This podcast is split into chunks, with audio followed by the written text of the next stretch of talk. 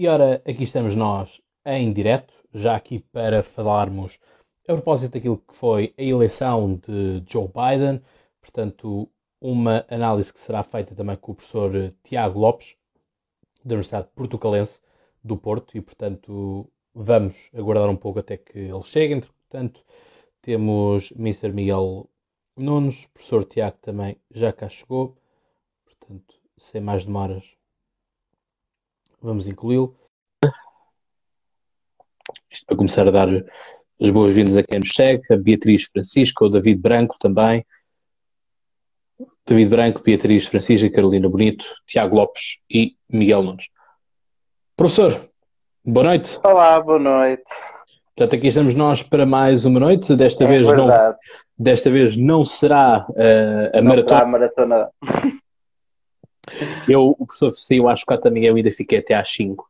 E foi às 5 que começaram a descambar as coisas para o lado de Donald Trump. E, portanto, comecei a Foi, ver o Foi, Winston foi. a virar. A Carolina do Sul chegou a pintar de azul. um, e, portanto, aí uh, começou, começou a ser isso. Portanto, antes disso, É. portanto, antes de nós passarmos a essa análise, só para fazer aqui um contexto, mas esperar um pouco mais que as pessoas vão entrando e, portanto, obrigado por estarem desse lado. Uh, entretanto, já saiu o episódio onde faço a análise daquilo que está uh, a acontecer sim, e, sim. portanto, o professor também julgo que já teve a oportunidade de ouvir esse mesmo. Já eu ouvi no Spotify. Muito bem.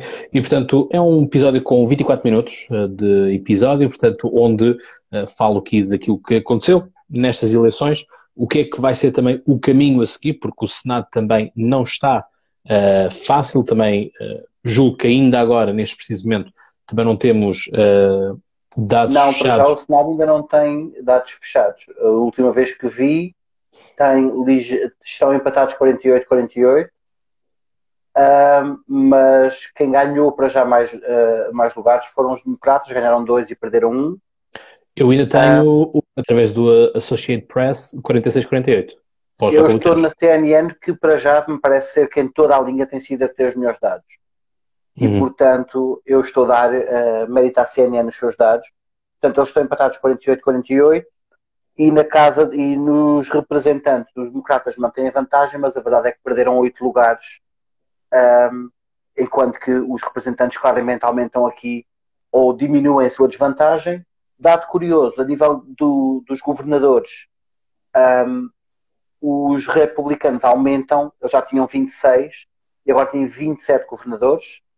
Um, e isso é interessante de, de reparar. É óbvio que a questão dos governadores é muito política local, portanto está muito desligada disto. Mas a verdade é que fica aqui um dado curioso: é que a maior parte dos republicanos que concorreu a eleições eh, teve um resultado interessante, tirando o seu presidente. E portanto, um, qualquer teoria de conspiração, de manipulação de votos, cai um bocadinho por terra quando nós vimos os resultados em toda a linha. Quando Uhum. olhamos para a Casa dos Representantes, até para os governadores, a a- toda essa teoria cai um bocadinho por terra, porque se houvesse de facto aqui uma orquestração monumental dos democratas para eh, infletir eh, o resultado das eleições, poderia ter acontecido, nós nunca devemos descobrir tudo da mesa, Ahm, mas se essa inflação tivesse acontecido, então porque é que não era para controlar os- to- todas as câmaras, não é? Porque a verdade é que Biden, e nós de certeza que vamos falar disso um bocadinho, não vai ter um, um começo de mandato fácil, não vai ter um primeiro ano e meio, dois anos fáceis. E portanto, especialmente com estes resultados, a confirmarem-se estes resultados, e os resultados ainda não estão fechados, o- a facilidade não vai ser nenhuma. Exato, é que esse é mesmo o ponto, é que nós, eh, apesar de eh, apesar de nós termos já aqui acesso a alguns dados, nós não sabemos o que é que isto vai acontecer, não é? Nós, quando fechámos o- o- o- os nossos diretos à- às quatro da manhã, dissemos eh, game over, não é? Portanto, Trump tinha ganho e começámos a tremer um pouco, tremer, salvo seja, porque começámos a ver eh, o caminho de Trump a ficar demasiado dificultado logo nisso, porque vimos estados a pintarem de azul, entre eles o Texas, sobretudo, isso, Sim, é, essa parte foi curiosa, o Texas foi curioso. esse- isso foi aquilo que nós eh, trememos mais, trememos, e não é aqui uma, eu obviamente esta- estaria a puxar pelo Trump apenas pela questão de ter, ter apostado isso, não é? Portanto, Claro, é Eh, diferente. Portanto, tinha aqui uma outra emoção. Obviamente que ninguém quer perder uma, um- uma aposta, como é assim, como é evidente, não é? E o próprio podcast ah, conversa estava invicto de há quatro anos esta parte, portanto, tivemos eleições eu, eu, eu, por acaso ouvi o, o Cláudio no episódio do Spotify. O Cláudio falou dessa questão de ter perdido, uh, ou seja, ter perdido a invencibilidade. Eu não sei se o Cláudio perdeu por uma razão. E eu acho que isto é importante, uh, os, os ouvintes, especialmente aqueles que nos acompanharam até às quatro da manhã e que agora estão aqui uh, outra vez, perceberem, perceberem uma coisa. Ponto um, a questão é que eu liguei-lhe porque houve muitos que pediram, disseram que gostámos muito pois, da vossa dinâmica, portanto, tu fala com o professor para ver se conseguimos ter outra vez. E houve aqui uma coisa que eu acho que é importante a gente ter noção. Obviamente, por exemplo, da minha parte, eu quando faço, uh, quando estávamos a fazer a análise, temos sempre a desvantagem de estar a fazer análise de dados que estão a sair naquele momento. Uhum. Isso só de si é uma desvantagem. Portanto, não há tempo para refletir sobre os dados e para, para os mastigar propriamente. Mas, acima de tudo, nós nunca tivemos uma votação tão massiva por, uh, por uh, votação por correio. Óbvio que a pandemia alterou completamente a dinâmica dos votos. O maior uh, culpado da, da derrota um, uh, da, da, derrota de Donald Trump é Donald Trump, fez um apoio, um apoio muito vivo aos seus uh, eleitores republicanos para não votarem pelo correio. E, portanto, esse, esse é um dado que nós não podemos esquecer, ok? Portanto, e eu acho que isso, obviamente, perverteu aqui a eleição, porque o que aconteceu foi, o padrão de voto obviamente é, é diferente nos Estados Unidos, eles contaram pelos vistos primeiro os votos presenciais todos Sim. e depois é que começou o, mail, mail-in vote. Portanto, o voto por carta vem mais tarde e é por isso que parece, uh, e é aí que entram depois as teorias da conspiração todas, um, uh, porque de repente ele está a ganhar nos, nos chats outros, está porque, verdade é que o voto por carta claramente favoreceu e muito uh, uh, o, o, agora presidente eleito Biden. E esse é um problema, ok? Um, mas esse é um problema que quem tem que decidir, como dizia muito bem, por exemplo, o, o, o David, se não me engano, uh, o Cristóvão, pronto, é mais fácil assim, DM Cristóvão, portanto. Um, quem tem agora que decidir são os tribunais, não são. Um, não somos nós, até porque não temos a capacidade para isso. Sim. Os votos são, não são tendenciosos, são mesmo essas questões que estão agora a aparecer do programa no Michigan, supondo que tenha acontecido, eu não acredito que tenha acontecido numa escala suficiente para anular a vantagem, porque a verdade é esta: nós olhamos para os, para, para os números e neste momento o presidente Biden leva uma vantagem de quase 4 milhões de votos. Quer dizer, é muito difícil manipular nesta escala num país como os Estados Unidos. Há tudo o resto, mas é difícil. Não, se é impossível, não há impossíveis, mas é muito difícil, ok? Portanto, eu acho que aquilo que fez o podcast perder a sua invencibilidade, eu mantenho, eu acho que o podcast não a perdeu. À luz dos votos presenciais, quem ganha de facto é Trump, e é isso que quando nós nos deitamos, eu um bocadinho mais cedo, o Cláudio depois, aquilo que estava a ser contado essencialmente são os votos presenciais. A seguir entra aqui uma nova cantiga que são os votos por carta, que de facto alteraram a dinâmica toda. Outro número importante, e, e, e depois até uh, ver as perguntas dos ouvintes e tudo mais. Há que ter em conta isto. O presidente uh, eleito e o, e o presidente agora uh, derrotado, ambos tiveram votações históricas. Donald Sim. Trump, neste momento, tem mais votos do que o que teve há quatro anos atrás. E eu ainda não confirmei, mas acho que já tem inclusive mais votos do que o que teve Hillary Clinton, que, como se lembram, ganhou o voto popular. Sim, por Ou seja, desvantagem. Exatamente. Ou seja, o problema de Donald Trump não é tanto o não ser uh, atrativo, ele é muito, uh, a dinâmica dele continua a ser atrativa e a retórica dele, curiosamente, continua a ser atrativa. O problema é que os democratas esta vez galvanizaram o eleitorado, não tanto só por causa de, das qualidades de Biden, mas acima de tudo, parece-me a mim, porque houve muito eleitorado que quis prevenir que Trump ganhasse de novo. Portanto, há aqui também muito contra-voto, que é o que é, uh, vale o que vale. Uh, mas ele nem sequer tem um mau resultado. Portanto, o resultado dele é um bom resultado. Estes dois números são os dois resultados mais altos da história das eleições americanas. Nunca dois candidatos tiveram tantos votos. Sim. Uh, agora, há um lado que tem mais. Eleição, por isso é que isto era a eleição da década, não é? E portanto, quer dizer, começa aqui uma década. Começa. Uh, é óbvio que o estilo de Trump parece-me vem para ficar. Ou seja, este, mesmo que Trump agora desapareça e pode só desaparecer por quatro anos, porque já há rumores, o, o chefe de campanha de Trump, por exemplo, falava disso, que ele poderia voltar e sair em 2024, preparar-se de novo. Uhum. A questão é, mesmo que ele não volte, este estilo uh, mais divisivo, mais destrutivo, uh, esta tática de terra queimada, funciona. É atrativa. Uh, ele consegue, neste momento, quase 71 milhões de votos. Que é um número que não se pode, não é um número que nós possamos ignorar. E além disso, o Cláudio dizia no, no, no episódio, e eu concordo, há aqui um fator que é um fator, obviamente, também disruptivo, que é a pandemia. A pandemia joga claro. muito contra Donald Trump, porque, e isto os analistas, a CNN, inclusive, a CNN, a CNN obviamente agora tem sido mais vocal contra Donald Trump, inclusive é por causa dos discursos que ele tem feito que têm sido irresponsáveis, já podemos ir depois a isso também. Sim, sim, já vamos. Uh, mas a verdade é que as políticas de Donald Trump, no seu grosso, as questões económicas, por exemplo, em vários estados são muito populares. O problema de Donald Trump é, acima de tudo, o seu estilo, que é um estilo uh, virulento, uh, é um estilo agressivo, uh, perdoem-me aqui a coloquialidade, mas às vezes parece um bocadinho uma caminhoneta desgovernada por uma colina abaixo. Portanto, vai tudo à frente, ele nem vê muito bem para onde é que vai. E esse é o problema dele acima de tudo, é o estilo. Óbvio que depois tem uma série de questões que a mim, enquanto internacionalista, e para quem estuda relações internacionais, é um pesadelo Donald Trump. É, é, não há uma coerência, não há uma consistência, não há uma é política definida. É, e é o realismo é Obrigava-nos todos os dias a estar ligados ao, Twitter, obrigava-nos todos os dias a tentar ler o que é que ele ia fazer, um, todas aquelas questões, a guerra que ele criou com a Coreia do Norte para depois a resolver, as questões com a Indonésia, questões... há uma série de questões que para nós internacionalistas, a partir da Biden, é mais seguro nesse aspecto, é óbvio. Pelo menos mais previsível, não é? É, dá menos trabalho. Mas é isso, é que nestas eleições, e pronto, lá está, é isto que nós, é isto que vamos debater hoje, esta noite, durante quanto tempo, enfim, também não, não, vamos, não vamos fechar já, porque como há esta dinâmica de perguntas com, com os ouvintes, e por exemplo, recuperar aqui algumas que foram aqui colocadas, só lá está, isto vão metendo em catadupa, portanto acaba por ser, eh, acaba por ser um pouco difícil de acompanhar, portanto não se sintam ofendidos eh, se por acaso. É, temos aqui muitas questões e sim, boas questões. Sim, portanto, se eu, se eu eventualmente passar alguém, não levem mal e, e voltem a pôr a questão que, que fala-se.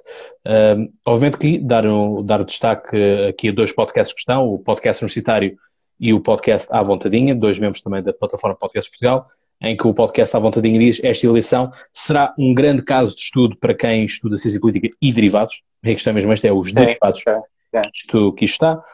O David Cristóvão uh, veio sempre com a, com a dinâmica de vemos todo em tribunal, vamos todos para o tribunal, portanto foi algo que ele sempre, uh, sempre no, nos trouxe. Temos aqui uma pergunta do Tiago Chambel. Alguma opinião sobre os republicanos alegarem fraude com base na teoria de Benford's Law? Uh, confesso, desconheço um pouco essa lei, mas o professor é, Tiago. Um, isto tem a ver com, com, com, o mecanismo de contagens de voto e tudo mais, mas uh, okay eu percebo que os republicanos, o que alguns republicanos estão a tentar alegar, eu acho que vai ser difícil prová-lo em sede de tribunal. Pois. Portanto, eu acho que o problema aqui vai ser a consistência das provas e aquilo que existe. Um, há que dizer também outra coisa. Do ponto de vista oficial, até ao momento, o Partido Republicano tem estado escandalosamente silencioso. Ou seja, um, todos nós, uh, aqueles que têm acompanhado, especialmente pela CNN, uh, e que ouviram os dois discursos eh, de Biden e de Trump uh, no, no pós-eleições, viram aquilo que, que Trump disse. O discurso de Trump é um discurso muito agressivo, não é um bom discurso. Ainda estamos à espera que Trump reconheça a sua derrota. Aquilo que sabemos é que ele fez aquele tweet no Twitter a dizer que ganhou a eleição. By, uh, antes, by a lot. By a lot, portanto, ele ganhou por muito, uh, que eu acho extraordinário, e depois foi jogar golfe e está a jogar golfe há horas pelos vistos, porque entretanto não soube mais nada. Uh, quiçá perdeu-se no campo de golfe. Mas a questão aqui é, um, o Partido Republicano, percebendo que o seu candidato está em negação total da realidade e que isso pode trazer desvantagens, um, às vezes a negação da realidade é mais perigosa no longo prazo. Uhum. Uh, eu a mim admiro-me que eles estejam neste silêncio esmagador, que não, ninguém diz nada do Partido Republicano, tirando aqui e ali, tirando as franjas mais radicais, os nomes que nos interessa ouvir, Lindsey Graham, por exemplo, que é apontado como um presidenciável em 2024, nada. O, o, o, o líder uh, dos, dos, representantes republicanos no Senado, todos esses nomes, onde é que estão? a questão é, é, eu percebo, eu percebo um bocado isto, é, isto é política, isto é já a pensar em 2024. Portanto, se eu fosse um republicano e estivesse com Donald Trump, eu neste momento ia-me desvincular o mais rapidamente possível, uh, é o abandon ship, é? portanto, abandonar o barco que está um, a meter água, não há outra expressão, para eu próprio manter a minha sobrevivência política para que quando eu chegar a 2024 não haver ninguém, especialmente um democrata, ou até próprio, um próprio republicano mais purista que diz não, não, eu tive sempre com o Trump, um, ninguém poder conotar ao Trump e, portanto, achar que a moda do Trump vai passar, vai ser isso, vai passar de moda e, e, e salvar a pele. Não vai, é, isso não vai. É. Não, no, caso, caso, caso concretize... Neste momento sim, obviamente que agora ele, ele é tóxico. Portanto, eu acho que isto é mesmo uma questão de salvar a pele, não é? Ele agora é o, mesmo, o mesmo aconteceria com Biden, não é? Começariam todos começar a fazer uma rodinha junto de, de Alessio Cortés. Enfim, que eu, eu continuo a perguntar a mim próprio o que é que o pessoal vê na Alessio Cortés. É um fenómeno que eu também não compreendo. Uh, uh, há muita gente interessante no Partido uh, Democrata. Eu continuo com alguma pena, um, especialmente que o, que o Mayor Pete Buttigieg não tenha conseguido ser bom nos debates, porque ele é politicamente muito interessante. Ele traz aqui uma lufada de... Não é? É, mais liberal e depois tem aquelas questões da vida pessoal que ele é? trouxe para a ribalta. Comunidade um, política, exatamente. Um, só que depois os debates correram-lhe muito mal e ele perdeu logo o track, portanto, por causa dos debates. Um, que eu não percebo, mas pronto, pode ter sido os nervos, pode ter sido a primeira vez estar exposto a um palco tão grande como é a nação norte-americana nas eleições. Pode ter sido. Mas sim, se, se Biden uh, tivesse perdido, ele teria obviamente o Partido Democrata também agora afastar-se assim ligeiramente dele, é óbvio. Um, sim, sim, claramente, claramente é muito por aí. Sim, pois. A questão do, das televisões cortarem, que o podcast está vontadinha uh, levanta aqui, eu acho que era importante nós não esquecermos isto porque a mim foi uma questão que me incomodou bastante. Sim, eu não acho News. nada que as televisões uh, tenham estado bem, tanto a Fox News como a ABC, como a NBC, como a MSNBC, Houve uma série delas que fizeram isso por uma razão só. Por muito que não se goste do que Donald Trump estava a dizer, os canais de televisão estavam a confirmar aquilo que ele estava a dizer.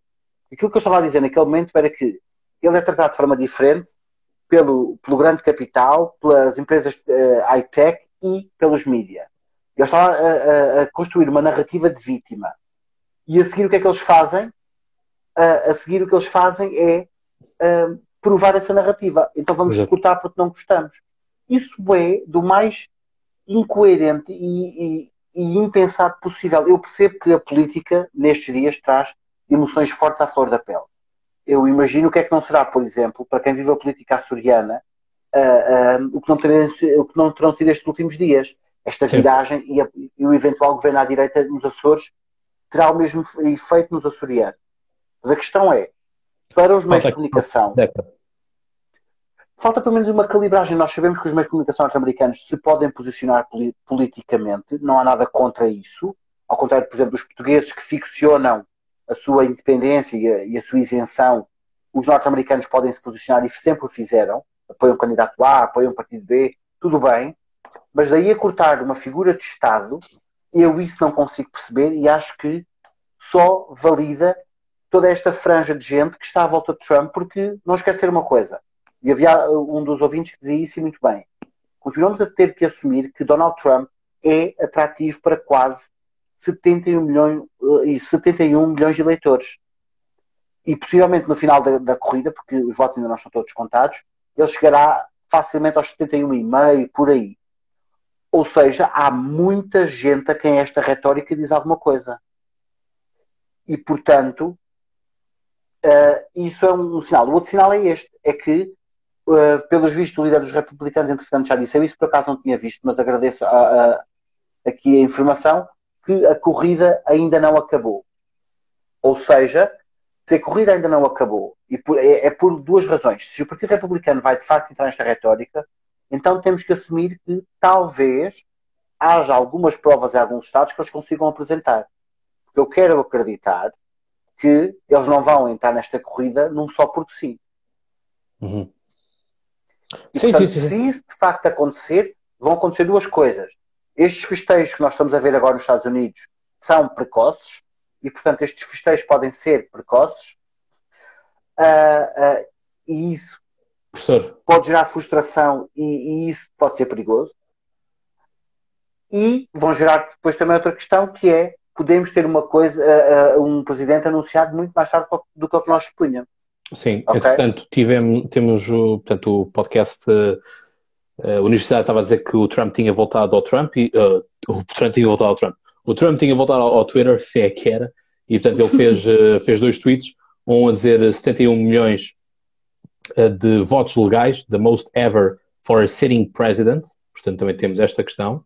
E depois que é, que é, the observers were not allowed into the counting rooms I won the election. I got uh, 71 million legal votes. Bad things happened, which our observers were not allowed to see. Never happened before. Millions of mail-in ballots were sent to people who never asked for them. E temos o, o Twitter a pôr aqui um, um sinal de alerta. This claim about election fraud is disputed. Depois também temos esta guerra um, do próprio Twitter e de bloquear e de apagar as coisas e os, os likes e os, e os retweets não param de aumentar aqui. Pois. Pois, há essa questão, há aqui duas questões que os ouvintes estão a dizer que eu acho que são importantes. Um, esta questão do facto do, do Giuliani estar a fazer conferências de imprensa que nem mim estão a chegar, e isso é um problema. Uh, ou seja, só aqui, só, de... só, peço desculpa só interrompê-lo, porque o Rafael traz aqui uma coisa que é curiosa, que é, uh, e era um, era um tópico que que eu era para ter falado disso do podcast. Que era para eu, ir, era para eu também ir a seguir. Exatamente. Os festejos, os, é. que hoje festejam nas ruas, uh, provavelmente terem votado por correspondência. E a questão é que muitos deles festejaram sem máscara. Mais do que isso, ver... estão a festejar massivamente e há uma gota. E isso faz-me confusão. Ou seja, a, a, mesma, o mesmo eleitor, é óbvio que são coisas diferentes. No momento de eleição, a pessoa está no, uh, uh, faz pelo confortamento da casa, eu percebo tudo isso. Agora, o facto de depois a seguir, as imagens que nós vimos agora, por exemplo, de Washington ou de, ou, ou de Chicago, tudo mais, com ruas cheias de gente, todas muito compactas, uns com máscara e outros sem, um, é de uma irresponsabilidade tremenda, eu isso, uh, dois, um, acaba por, por quase que desmentir a necessidade do, do, do mail-in vote. E, portanto, um, fica aqui, eh, levanta-se essa questão um tanto ou quanto estranha, um, o, o, problema é que o mail-in vote, especialmente por causa destes dois tweets que agora o Twitter uh, que, o, que o Trump fez, o mail-in vote vai manchar para sempre esta, esta corrida. Uhum. Portanto, Biden, infelizmente, Biden tem uma vitória maior do que o que nós esperávamos e isso é bom para ele. O facto de ele conseguir virar alguns estados é excelente para ele, dar-lhe algum capital negocial nestes primeiros 100 dias que são cruciais para o mandato de Biden. Biden vai ter depois uh, dificuldades acrescidas com, para já, o facto de não controlar possivelmente o Senado, no melhor dos, da, dos cenários, os democratas e os republicanos estarão empatados. Um, e depois tem outro problema, que é um, Biden não, não pode contar com aquilo que é uma tradição norte-americana de o presidente que está para sair, por norma, um, ajuda o presidente que está para entrar. Ou seja, há aqui um momento de quase coabitação, se assim quiserem. E isso agora, e isso obviamente já percebemos que com Donald Trump isso não vai acontecer, essa coabitação serena não vai acontecer. Há pouco na CNN eles falavam do caso em que antes de sair uh, Bush, antes de sair e de, de suceder Obama, uh, houve, houve um momento em que Obama terá pedido a Bush para estender uma moratória de crédito que na altura estava em vigor para empresários até março, de uhum. forma a que quando ele entrasse no, no, no, Oval Office tivesse tempo para depois ver se a medida era para ficar, se não era, como é que a calibrava, portanto ter dois meses e pouco para ponderar. E Bush fez isso automaticamente, calibrou a medida para março, portanto isso era muito comum aqui e agora nós isso já percebemos que não vai acontecer. Portanto, era importante esta uh, vitória de dimensão, estes festejos, eu, eu não consigo perceber porque acho que não fazem sentido nenhum, uh, no sentido de são contra a retórica toda. A retórica da segurança e de ficar em casa sim. morre aqui. Sim, sim, sim, sim. sim. Que, que, aliás, o próprio, o próprio Biden alimentou, porque vimos publicação uh, daquele estilo dele do, dos óculos Ray-Ban, né? em que era o inhale, exhale, não é? Portanto, inspira e expira é. outra vez e vamos ganhar isto, não é? Portanto, aquilo que é, eh, quem, nós, né? eu e o professor que usamos óculos, quando temos a máscara, são, não são raras as vezes em que ficamos com os óculos embaciados, não é? Portanto, eu vivo sempre agora numa nuvem, portanto vivo permanentemente numa nuvem. Sim. Agora, um, hum, há aqui Isto outra... dos mortos, pois. Pronto, esta, era isso. esta dimensão dos mortos, isto é complicado. Eu, eu percebo, eu, eu conheço quem está a fazer a questão, a Sandra Reis eu conheço, uh, e há mais gente que já comentou. A Sandra Reis foi a última agora que é, essa, que é, que é a Sandra. Um, a questão do. Eu ainda não vi, portanto, as listas uh, uh, apresentadas pelos republicanos, portanto, eu tenho alguma dificuldade em falar daquilo que ainda não vi e que ainda não tive acesso. Uh, mas que a seu tempo também terei, porque isso vai ser informação pública de certeza. A ser verdade que houve mortes a descarregar votos por via de mail-in vote, vão acontecer possivelmente uma de duas coisas. Fica aberta a possibilidade muito forte de se cancelar o mail-in vote, e depois isso pode levar a um ou dois cenários. Ou se cancela apenas o mail-in vote, e aí a eleição em alguns estados vai pender para Trump, isso é clarinho, ou no outro cenário vão ter que se repetir eleições nos estados em que ele seja cancelado. Uma eleição repetida vale o que vale, mas à partida poderá beneficiar Trump, porque aí os seus partidários vão mesmo todos votar. E portanto, mas isso é um se. Também poderá uh, beneficiar a Biden porque os seus também saíram à rua. Portanto, vale o que vale aí. Mas a questão é, se se provar de facto que os, os mortos ressuscitaram para vir votar, o que também é uma prova de democracia, porque até os mortos têm vontade de votar, mas se isso se provar, e isso tem que ser provado, não pode ser só uh, oficiais da boca para fora. a dizer, a dizer que isso aconteceu, tem que haver dados mais concretos para além disso, porque eu também posso eu e o Cláudio podemos fazer o mesmo que o Cláudio há dizia com fazer os boletins de voto em casa. Eu posso fazer uma lista a dizer que aquelas pessoas votaram e que estão mortas. Isso é muito fácil. Hoje em dia, qualquer um de nós tem um computador, faz um typing, edita de forma mais ou menos uh, uh, bem feita e a coisa fica feita. Portanto, isso por aí, ter uma lista na mão não prova nada. Agora, o que prova alguma coisa é termos aqui dados concretos que possam ser apresentados. Se isso de facto for apresentado, e se de facto tiver havido secções do Partido Democrata que facilitaram isso, isso, um, é muito grave, e dois, pode de facto pôr um travão a esta festa que estamos a ver agora, uh, e infelizmente introduzir aqui tensão um, nestas eleições. Portanto, mais ainda. Hum, ainda mais, isso claramente, ok? Questão, isso muito claramente. Portanto, aqui é, é esse o ponto, não é? Portanto, era o que eu estava a dizer ao Trump e à equipa do, do Trump uh, ganhar ou perder no, nos, nos uh, tribunais de, de, distrito ou tribunais federais, dá zero, não, não, não lhe interessa, porque o jogo não é esse. mas, se calhar, vão, mas calhar primeiro têm que colocar as questões aí para depois poder aterrizar, portanto, fazer aquilo que chamamos a, chamamos a recorrer. Não é? todavia, também temos casos de pessoas que são uh, enviadas, que se vão para que, como testemunhas, e depois acabam por eh, dizer, ah, afinal já não tenho bem a certeza. Ou os dados acabam por ser pouco conclusivos e tudo mais. Sim.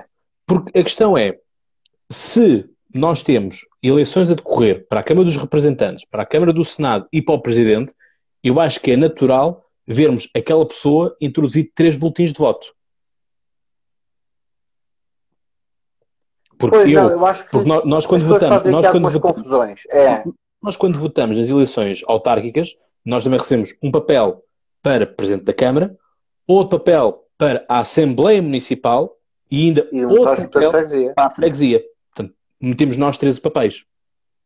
Portanto, quando nós temos eleições assim em simultâneo, foi o que eu disse no episódio, e portanto, quem, quem teve a hipótese de, de ouvir eh, conseguirá acompanhar, quem depois diz que poderá ouvir, já está disponível também no YouTube, Spotify, Apple Podcasts, Overcast, Radio Public, enfim, todo, todo o sítio onde costumam estar os podcasts e, portanto, um, isto está a edição a dizer que nós nesses vídeos vemos aquilo que nós quisermos ver. Ah, claro. E, se, sim, eu quiser, sim, sim. se eu quiser ver alguém uh, a manipular as coisas, é como também temos vídeos uh, do negro, e depois foi aquilo que eu disse no, no podcast, que é, temos dois casos de racismo já aqui a, a serem apresentados nesta campanha.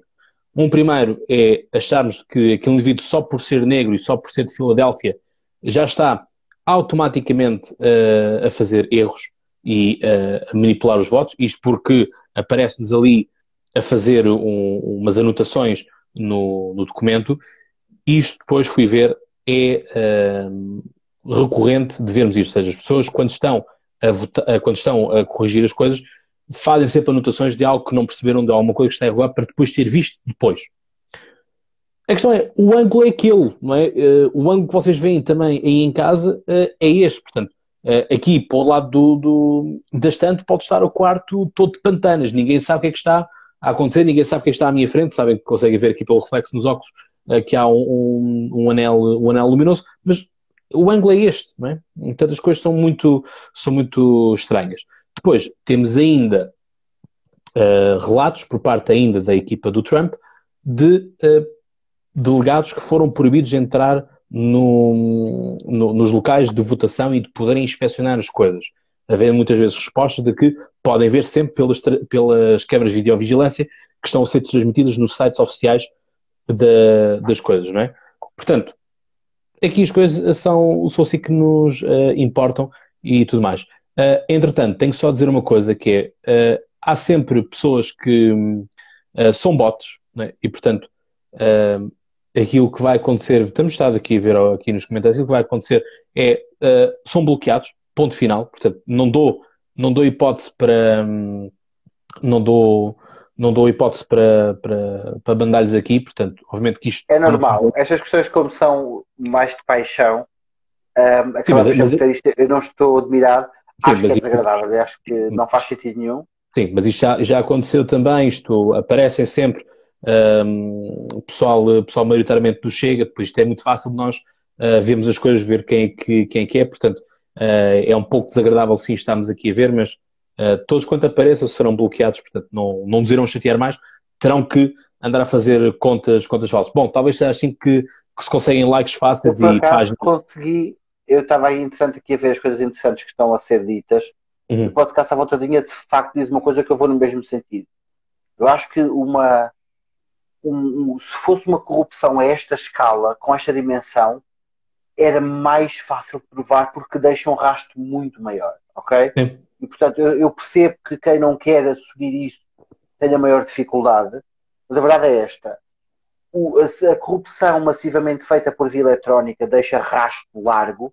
Eu não estou a dizer isto porque percebo muito de eletrónica, estou a dizer isto porque na sexta-feira, com um colega meu da Universidade Portugalense, que é da área da informática, que aliás é da área dos grandes dados, do Big Data, eu perguntei-lhe, ele trabalha Big Data e Stream Data, que é a, próxima geração de dados, eu perguntei-lhe estas questões de, da possível manipulação de grande escala e tudo mais, e ele não confirmou nada disto. Portanto, o que ele me disse foi que haver uma manipulação de grande escala deixa sempre um rastro eletrónico relativamente, uh, relativamente fácil de apanhar, uh, porque a manipulação em grande escala de grandes dados deixa ainda uh, visíveis algoritmos e, portanto, para qualquer analista de dados com alguma sensibilidade era fácil de apanhar. Portanto, não é fácil de esconder. A manipulação de votos físicos, o mail-in vote, também não é fácil de esconder, é um bocadinho mais simples, mas também não é fácil. Portanto, eu acho que se pode ter havido pequenas instâncias de manipulação para os dois lados, porque não podemos achar de repente que os republicanos são as vítimas eh, desta eleição, mas depois a outra questão para mim, a maior questão é esta. Uh, e não querendo, obviamente, dar a razão aos republicanos que, que poderão prová-la no tribunal. É por isso que os tribunais também servem nestas questões. O, o, o, os republicanos ganharam em muitas corridas. Ganham mais um governador, têm 27 dos 50 governadores na mão. Ganha, eh, para já estão a conseguir manter, possivelmente vão manter a maioria no Senado, por um voto, é verdade, mas vão manter a maioria no Senado a partir dos tais 51 vai ser como aquilo deve terminar, conseguiram reduzir a desvantagem monumental que tinham na Casa dos Representantes. Em princípio, as contas iniciais dizem que os democratas podem perder cerca de 22 mandatos, se eu não estou em erro. E uh, para já já perderam 8. Ou seja, uh, então quem faz esta manipulação manipula para Trump perder e não manipula para haver um, um, um cenário mais simpático a Biden. Um... nós depois vimos o mapa, e se vocês virem os mapas todos, não vejam só o mapa presidencial. Eu sei que é estranho, porque aqui ocorrem muitas corridas ao mesmo tempo, mas vejam todos os mapas. Se forem ver, por exemplo, o mapa dos counties, que seriam as nossas juntas de freguesia, mal comparadas, obviamente, uh, vocês vão ver um mapa monumentalmente vermelho. Porquê? Porque os democratas, acima de tudo, têm o voto em, em duas grandes partes, nas costas e nas grandes cidades. Tudo o resto uh, é vermelho. E é vermelho também porque há, há, há, secções onde tem o deserto, onde tem a zona de montanha, portanto não tem propriamente muita habitação. Mas os mapas, um, nesse aspecto, são, um, são muito importantes para nós percebermos isto. Os Estados Unidos, o que vão, o, o que saem é, e isso sai desta eleição muito claro, os Estados Unidos saem destas eleições fragmentados ao meio, desfarrapados, para usar a expressão que o Cláudio Apado usava, o que dificulta muito a ação de Biden. Biden tem uma série de coisas que vai ter que fazer já. E se não conseguir fazer nos primeiros 100 dias, vão marcar, obviamente, a sua presidência, a frustração que ele pode gerar pode levar a um novo fenómeno, como gerou a frustração pelos dois mandatos de, de Obama. Portanto, há que ter isso em conta que um, a manipulação só faria sentido se fosse feita nesta escala, tinha que ser feita para garantir pelo menos o controle também do Senado. E para já isso não parece estar em jogo. E, portanto, é por isso que a mim me faz dificuldade acreditar muito nestas questões da, da, da manipulação total, assumindo que havia a tentação de o fazer por mail-in vote. Acho complicado, acho mesmo muito complicado. Mas se houver, venham essas provas e venham e venha esse flip of the election. Uhum. Um, mas que venha já. Mas as provas que venham já. Se for para ser, tem que ser já. Sim, porque também é aquela coisa, nós acabamos por. Nós estamos aqui a analisar e nós no. Foi aquilo que eu disse no, no, próprio, no próprio episódio, que é uh, ganhar o Trump ou ganhar o Biden acaba por ser igual, porque obviamente que tem. Obviamente que tem, tem, temos sempre a olhar à grande escala e a política dos Estados Unidos da América bate na política mundial, obviamente. Mas ainda assim, portanto, para mim ganhar um, ganhar o outro, dá, dá-me igual ao litro. Uh, mas é isto, que é, nós temos que perceber realmente o que está a acontecer e é um pouco estranho, que é, se funciona para um lado, porque é que não funciona para o outro, não é? E, quer dizer, e agora, uh, e onde é que estão os, os hackers russos uh, que estiveram em 2016? Para que não aparecem outra vez para salvar a eleição? Essa é outra questão. Isto, e isto quem, é mal, isto agora... quem sai mal desta história aí são agora os democratas, que é aquelas histórias todas à volta da eleição de Trump, com de repente os russos e os, e os, e os iranianos e os chineses e o que é que fosse, e todas as notícias que, que, saíram nas últimas três semanas antes das eleições, de que havia a iminência de um ataque russo e dos hackers russos, e de repente, porque Biden ganhou, essas notícias completamente que desvaneceram. Esse é o outro lado da questão, que é, os mídias estavam tão preparados para uma, uma vitória de, de Trump, que se estava a construir uma pré-narrativa quase que justificativa. E isso aí de facto fica mal por uma razão, porque agora, como isso cai em saco roto, alimenta teorias da conspiração.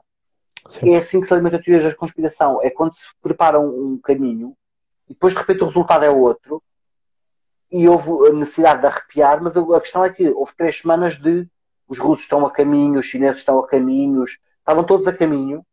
E não chegou ninguém. E depois agora já não há nada a caminho e de repente as eleições foram todas extraordinárias e sem erros erros houve de certeza, atenção. Um, que houve fraude é possível. Que tenha sido na capacidade de, de, de, adulterar a eleição, não me parece. É aquilo que dizia muito bem, o podcast à vontadinha, é, há, há potencialmente aqui fraude, sim. Para isto tudo acho estranho, ok? E lá está, esse foi também um dos pontos, logo quase, diria que foi quase no início do, do episódio, em que eu disse os discursos mudaram. O professor lembra-se na altura, quando nós estávamos a iniciar, começámos o direto, uhum. nós os dois, foi a partir das 10h30, 11 horas, é, por aí. assim do género, 10h45, uh, e comecei a, uh, comecei e começámos também a receber notícias, mesmo até pelos nossos seguidores, um, de manifestações já do Black Lives Matter, que começaram a ver que os primeiros resultados estavam a ir para o Trump e estavam a dizer que a democracia já não estava a funcionar e que o Trump já tinha corrompido as eleições. Mas agora o discurso é não, as eleições, o povo, um, o povo está na rua e o povo é, mandou é, mais. É. Seja, a democracia é que é quando nos dá jeito que seja democracia, quando é, houve uma precipitação. Os democratas precipitaram-se muito em algumas coisas porque eu acho que esta eleição tem um problema que é não foi, eh, infelizmente, não foi uma eleição muito racional, ou seja, as agendas acabaram por ficar um bocadinho de parte. Isto foi muito, obviamente, um plebiscito a Donald Trump. E isso Joe Biden, por muito que ele não o queira, ele não o pode esquecer. muitos dos votos que Joe Biden teve não são votos para ele, são votos para que Trump não seja reeleito. E isso, obviamente, fragiliza a sua eh, presidência. Porque ele, quando for reeleito, eh, eh, ele, quando agora começar o mandato, há uma série de pessoas que votaram nele que não vão estar propriamente entusiasmadas com o seu mandato, ok? E, portanto, esse é um problema de facto. A outra questão que eu acho que, que aqui se levanta é tanto os democratas como os republicanos têm que parar de querer uh, construir logo narrativas para justificar tudo, que depois têm que arrepiar caminho e voltar para trás. E, portanto, a Geórgia vai, vai à recontagem de certeza. Portanto, a Geórgia já confirmou, uh, portanto, uh, uh, nesse caso não é um deverá, eles vão mesmo fazer recontagem. Um, não é daqueles estados, tanto quanto eu sei, que é obrigatório. Alguns estados norte-americanos se tiverem um resultado abaixo dos meio por cento entre os dois candidatos mais votados, automaticamente vão à recontagem. Noutros estados não é automático, portanto tem que ser pedido. Um, e, mas a Geórgia, o governador tinha já confirmado há dois ou três dias atrás ia haver recontagem, é por isso que a Geórgia continua cinzenta nos mapas todos, porque vai ser recontada. Portanto, a Geórgia é garantidíssimo que vai recontar. Entretanto, aqui só hum, para fazermos um bocadinho de, de pausa nisto, um, já, já voltamos aqui só para, para aliviar um pouco coisa e, olharmos um bocadinho mais sem ser uh, Donald Trump e, e, Joe Biden. Olharmos aqui um bocadinho para a Joe, que foi também mencionada em episódios e foi também no, mencionado nos nossos, nos nossos diretos. A Joe tem 1,2% dos votos nacionais totais, uhum. totais e tem um total uh, irrisório de 1.727.456 uh, votos. Donald Trump tem 70 milhões 636 mil 664 e Joe Biden tem 74 milhões 940 mil e 40 votos. Um, ok. Enfim. temos aqui. Sim, é, o problema dos independentes é que tem essa atratividade muito baixinha. Portanto, desta vez eu acho que eles nem sequer conseguiram eleger eleitores, na última eleição conseguiram conseguiram um ou dois eleitores, nada de especial. Temos aqui coisas eh, interessantes do, dos ouvintes que estão, e ainda bem, muito ativos. O podcast pergunta se a Geórgia faz diferença. Em bom rigor, não faz muita diferença. Sim, mas reduz esta margem, reduz a margem da vitória de, uh, do presidente. É curioso já agora que, em princípio, Donald Trump vai perder com o mesmo resultado que Hillary Clinton perdeu no que toca a delegados uh, eleitos. Portanto, ele Sim. vai ter em princípio 232, o presidente eleito 306 e foi assim que ele ganhou também. Portanto, há aqui uma clara inversão. E o Tiago fala da questão da idade do, do Biden. A questão da idade do Biden tem sido uma questão muito levantada por toda a gente, inclusive no Partido Democrata. Eh, os próprios comentadores da CNN e da, da ABC falavam disto. Eu acho que a idade uh, do, uh, do, do agora presidente eleito vai de facto ter alguma influência no facto de ele vai delegar algumas competências na sua vice-presidente e também naquele que, virá a ser o seu State Secretary, uh, que é muito importante, o, o Mené do sítio. Quem uh, será, uh, Que eu não faço ainda muita ideia quem é que ele se vai virar. Eu acho que ele se vai virar para algum dos candidatos da corrida, ou das candidatas da corrida, hum. uh, mas não tenho ainda bem ideia quem. Eu, no lugar dele, um, permitiria que, ao caso o Cortes ela quisesse, tomasse a pasta por uma razão acima de tudo. Uh, para não fazer sombra à Kamala Harris, uh, era mais fácil enviá-la para fora do país. Portanto, às vezes esta pasta do, dos negócios externos é para quem nós queremos um bocadinho mais longe da vista, longe do coração. Uh, uhum. Lembre-se do que fez, por exemplo, Passos Coelho quando entrou em coligação com Paulo Portas, deu-lhe o Ministério dos Negócios Estrangeiros ao início para ele viajar e estar o menos possível no, no, país na altura. Eu acho que ele pode fazer uma coisa desse género, mas eu não tenho bem ideia qual é que vai ser o tracking dele para escolher. Mas a questão Acho aqui... de facto que Kamala Harris vai ganhar aqui grande uh, Sim. protagonismo. Ela Acho que é uma candidata extraordinária. Acho que ela é, é uma, vai ser uma vice-presidente interessante. Vai haver um excesso de lirismo agora dos mídia, esta questão do primeira mulher de cor vice-presidente. Acho que isso não é assim tão relevante quanto isso, porque o meu problema não é isso, não é importante, é que reduz-se a, a, capacidade de Kamala Harris só a este ser diverso, ser mulher e, ser, e não ser branca.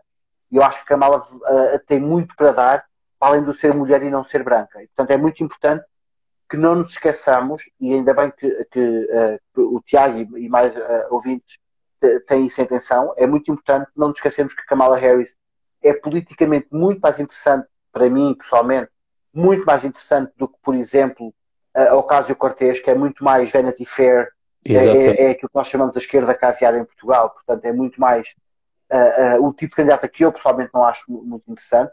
Kamala Harris não, Kamala Harris é uma mulher politicamente muito bem preparada. Sim, sim, sim. Infelizmente teve uns debates muito fraquinhos nas primárias e foi isso que a afastou da corrida.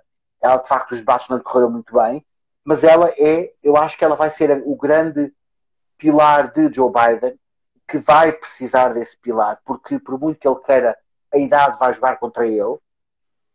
E, portanto, eu acho que ela aí vai ser importantíssima. Tenho algum medo que a vice-presidência de Kamala Harris destrua alguma capacidade dela vir a ser presidenciável tão cedo, porque vai desgastar a imagem dela. Sim. Portanto, mas isso vai depender de quem é que do outro lado vai aparecer. Sim. Já, já vamos, aos, já vamos aos republicanos, até porque o, o, David Cristóvão, enfim, nós somos amigos, portanto, obviamente que nos seguimos nos nossos perfis claro. pessoais um, um ao outro e trocamos bastante as mensagens. E ele tem estado a partilhar combinações de Donald Trump e o Donald Trump Jr., Donald mas... Trump e a Ivanka Trump, já para tudo para 2024. Eu não tirava o filho da corrida, de facto, ah, não, mas já lá vamos. Estou a tirar, mas vamos, vamos com calma, vamos um, um calma com isso. A questão é, Alessia Cordés, que traquejo que, um, além de dar conferências e de uh, pousar para revistas e falar de feminismo e tudo mais, o que é que ela faz mais? Honestamente, o que eu é assim, eu percebo que ela que ela apaixona alguns eleitores. É que eu, eu, eu sinto mais que a Alessia Cortés é uma bandeira, é, é, um pouco como aquilo que o professor estava a dizer, que se pode esgotar pelo facto de ser latina, mulher, esquerda, né? E portanto. A diferença, para mim, entre a grande diferença entre a Alessia Cortés e uh, a Kamala é uma de duas. A Kamala é muito competente, eu não quero dizer que a Alessia não seja, mas a Alessia vive muito de tentar viver só deste lado pessoal da coisa. Uhum. Ser mulher, ser latina, ser. Ela está sempre a bater neste assunto, uh, o que eh, eu acho que no longo prazo se pode esgotar. Um, ela tem uma vantagem que ela, é, do ponto de vista da comunicação, ela, ela sabe comunicar muito bem e ela posiciona-se muito bem na comunicação política, portanto ela joga muito bem com o soundbite, ela sabe muito bem o que dizer e como, e como se posicionar, de acordo. Mas eu não há. Ponto 1, um, ela uh, até poderia ser presidenciável, não sei se ela terá capacidade de fazer duas coisas: conseguir o funding, que eu não sei se ela vai conseguir, e não sei se o partido vai querer uh, uma candidata como ela. Uh, e ponto 2, a candidatura de Ocasio Cortez vai depender muito das candidaturas que surgirem do lado republicano. Uhum. Ela pode ser uma arma de arremesso contra, por exemplo, um Donald Trump Jr., não me admirava muito, mas se for um candidato mais moderado, por exemplo, Lindsey Graham, ela já não tem muito, já não tem muito para dar a isto. E, portanto, um, ela não tem, eu acho que ela não tem muito estofo nesse aspecto político, um, enquanto que a Kamala de facto tem, e não é só a Kamala, há mais gente aqui. Eu acho que há aqui estrelas que, uh, uh, que os democratas trouxeram nesta corrida muito interessantes e que nós não podemos perder o tracking. Um, o, desde o Pete Buttigieg, uma série de outras pessoas. Há também uma geração de políticos que talvez uh, estejam numa fase de saída. Portanto, os políticos mais institucionalizados talvez estejam numa fase de saída. Uh, não sei se, se, vai acontecer ou não, mas talvez aconteça isso. Há um dado engraçado desta eleição que eu acho que também não devemos deixar passar. Por muito que nós não queiramos, há aqui outra questão que é a vitória de Biden, em parte, no grande esquema das coisas, quando olhamos para o grande esquema das coisas, agrava um bocadinho ainda mais a derrota de Clinton por um aspecto. É a única pessoa que perdeu contra Trump. E, portanto, nesse aspecto, eh, e infelizmente, obviamente, e é óbvio que a culpa não é tanto de Clinton, mas devido ao momento pós-Obama, de, de haver aquele desencanto um bocadinho com a política dos democratas que não, do ponto de vista doméstico, não cumpriu tanto como se esperava e tudo mais. Eu percebo isso tudo, mas a verdade é que Biden consegue ganhar, ela não. Exato, é o ponto. Uh, a Kátia faz uma pergunta importante: se eu acho que vai conseguir. A minha questão não é tanto o conseguir, eu não sei se ele vai ter energia para ir ao segundo. É isso. A idade não sei se vai permitir. Eu acho que se ele conseguir um mandato é muito bom. Um, não, não estou já nada, nada trágico que aconteça a, a, Biden, obviamente, mas a verdade é que ele tem a idade que tem, ele já não é novo. Se vocês viram mesmo que eu, na fase final da campanha, ele de facto aparece com pouquíssima energia. Uh, mesmo no discurso na terça-feira que ele fez, não foi um discurso muito empático. Quem ouviu o discurso todo foi um discurso relativamente seco. Ele foi um discurso, obviamente, com muito cuidado, em que ele não quis assumir que era vencedor, disse só que estava, um, que estava no, no lado de certas coisas e que preferia a posição dele do que a posição do campo contrário. Mas não foi um discurso apaixonante, não foi um discurso energético. E, portanto, ele uh, não sei se vai ter essa capacidade de fazer outra, outra volta. Ok? Sim, eh, lá está. E aqui pois, a questão. Eh, temos aqui muitas a questões. A Hillary não era apaixonada. Pois, aqui é a questão da Hillary, porque de facto ela não, não apaixonava ninguém e, e foi enxertada ao meio só para prevenir o Sanders. O Biden, mas o Biden também não. Não, o Biden é uma espécie de Hillary Clinton de facto.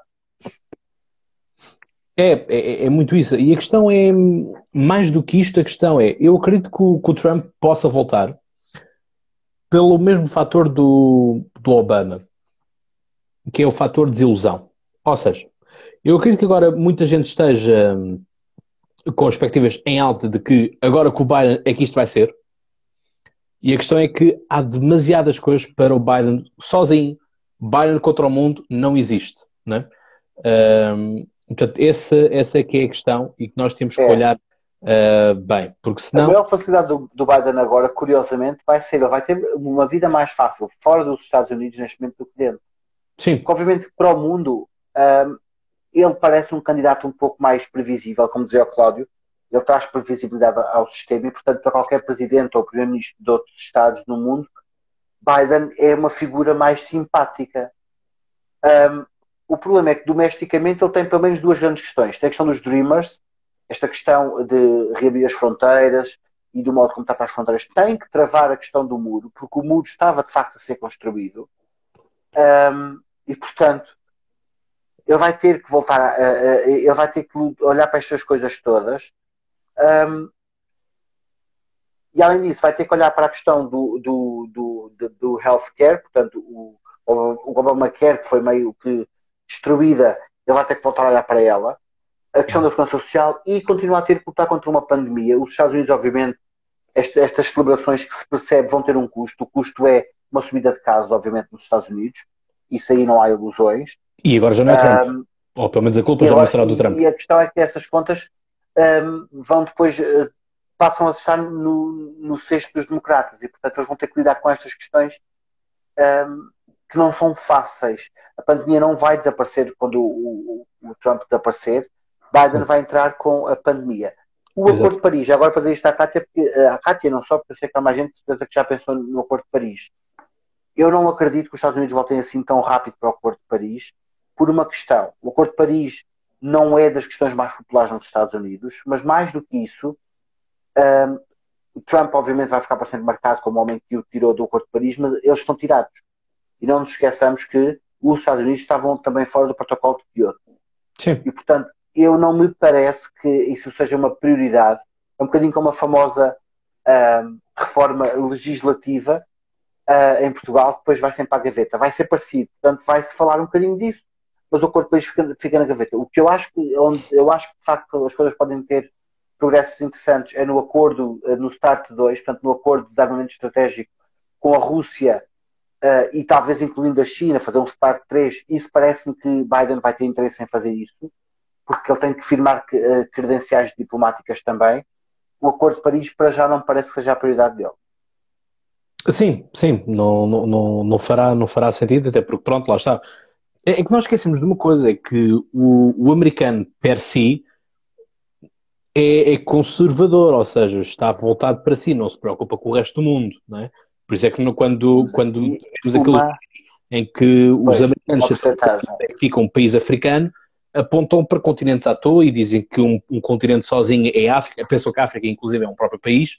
Um, quer dizer, não é por acaso que as coisas acontecem. Nós temos a mesma coisa a acontecer também no Brasil, porque, tal como disse, o, isto quem, quem disse foi o professor um, Maltês, o professor Adelino Maltês, que disse, aquilo é uma realidade demasiado grande para eles algum dia pensarem sair da sua própria cidade. E foi aquilo que também nós dissemos na, nos nossos diretos, foi a maioria destes americanos nunca sairá do seu, do, da Não sua cidade e do seu estado. É. E, portanto, não tem passaporte. Para o resto Uma coisa importante, o, o Diogo Cristóvão, acho que é Diogo, se não for eu peço desculpa de lhe trocar o nome, David, ok.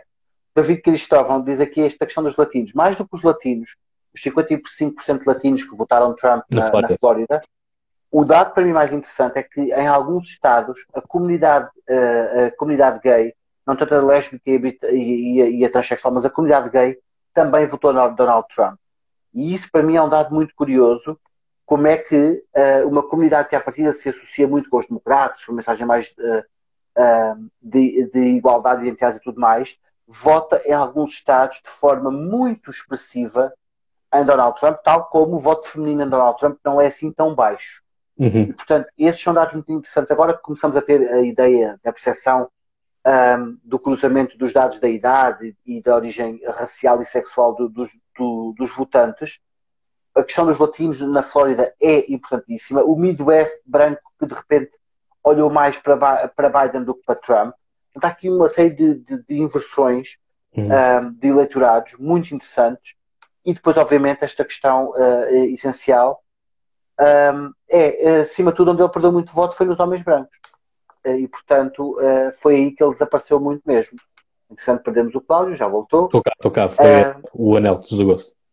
Um, e, portanto, nesse aspecto é muito curioso como a mensagem dele faz, uh, ecoa com o eleitorado que a partida não deveria ecoar porque é a mensagem contra a qual ele, ele quase que fala.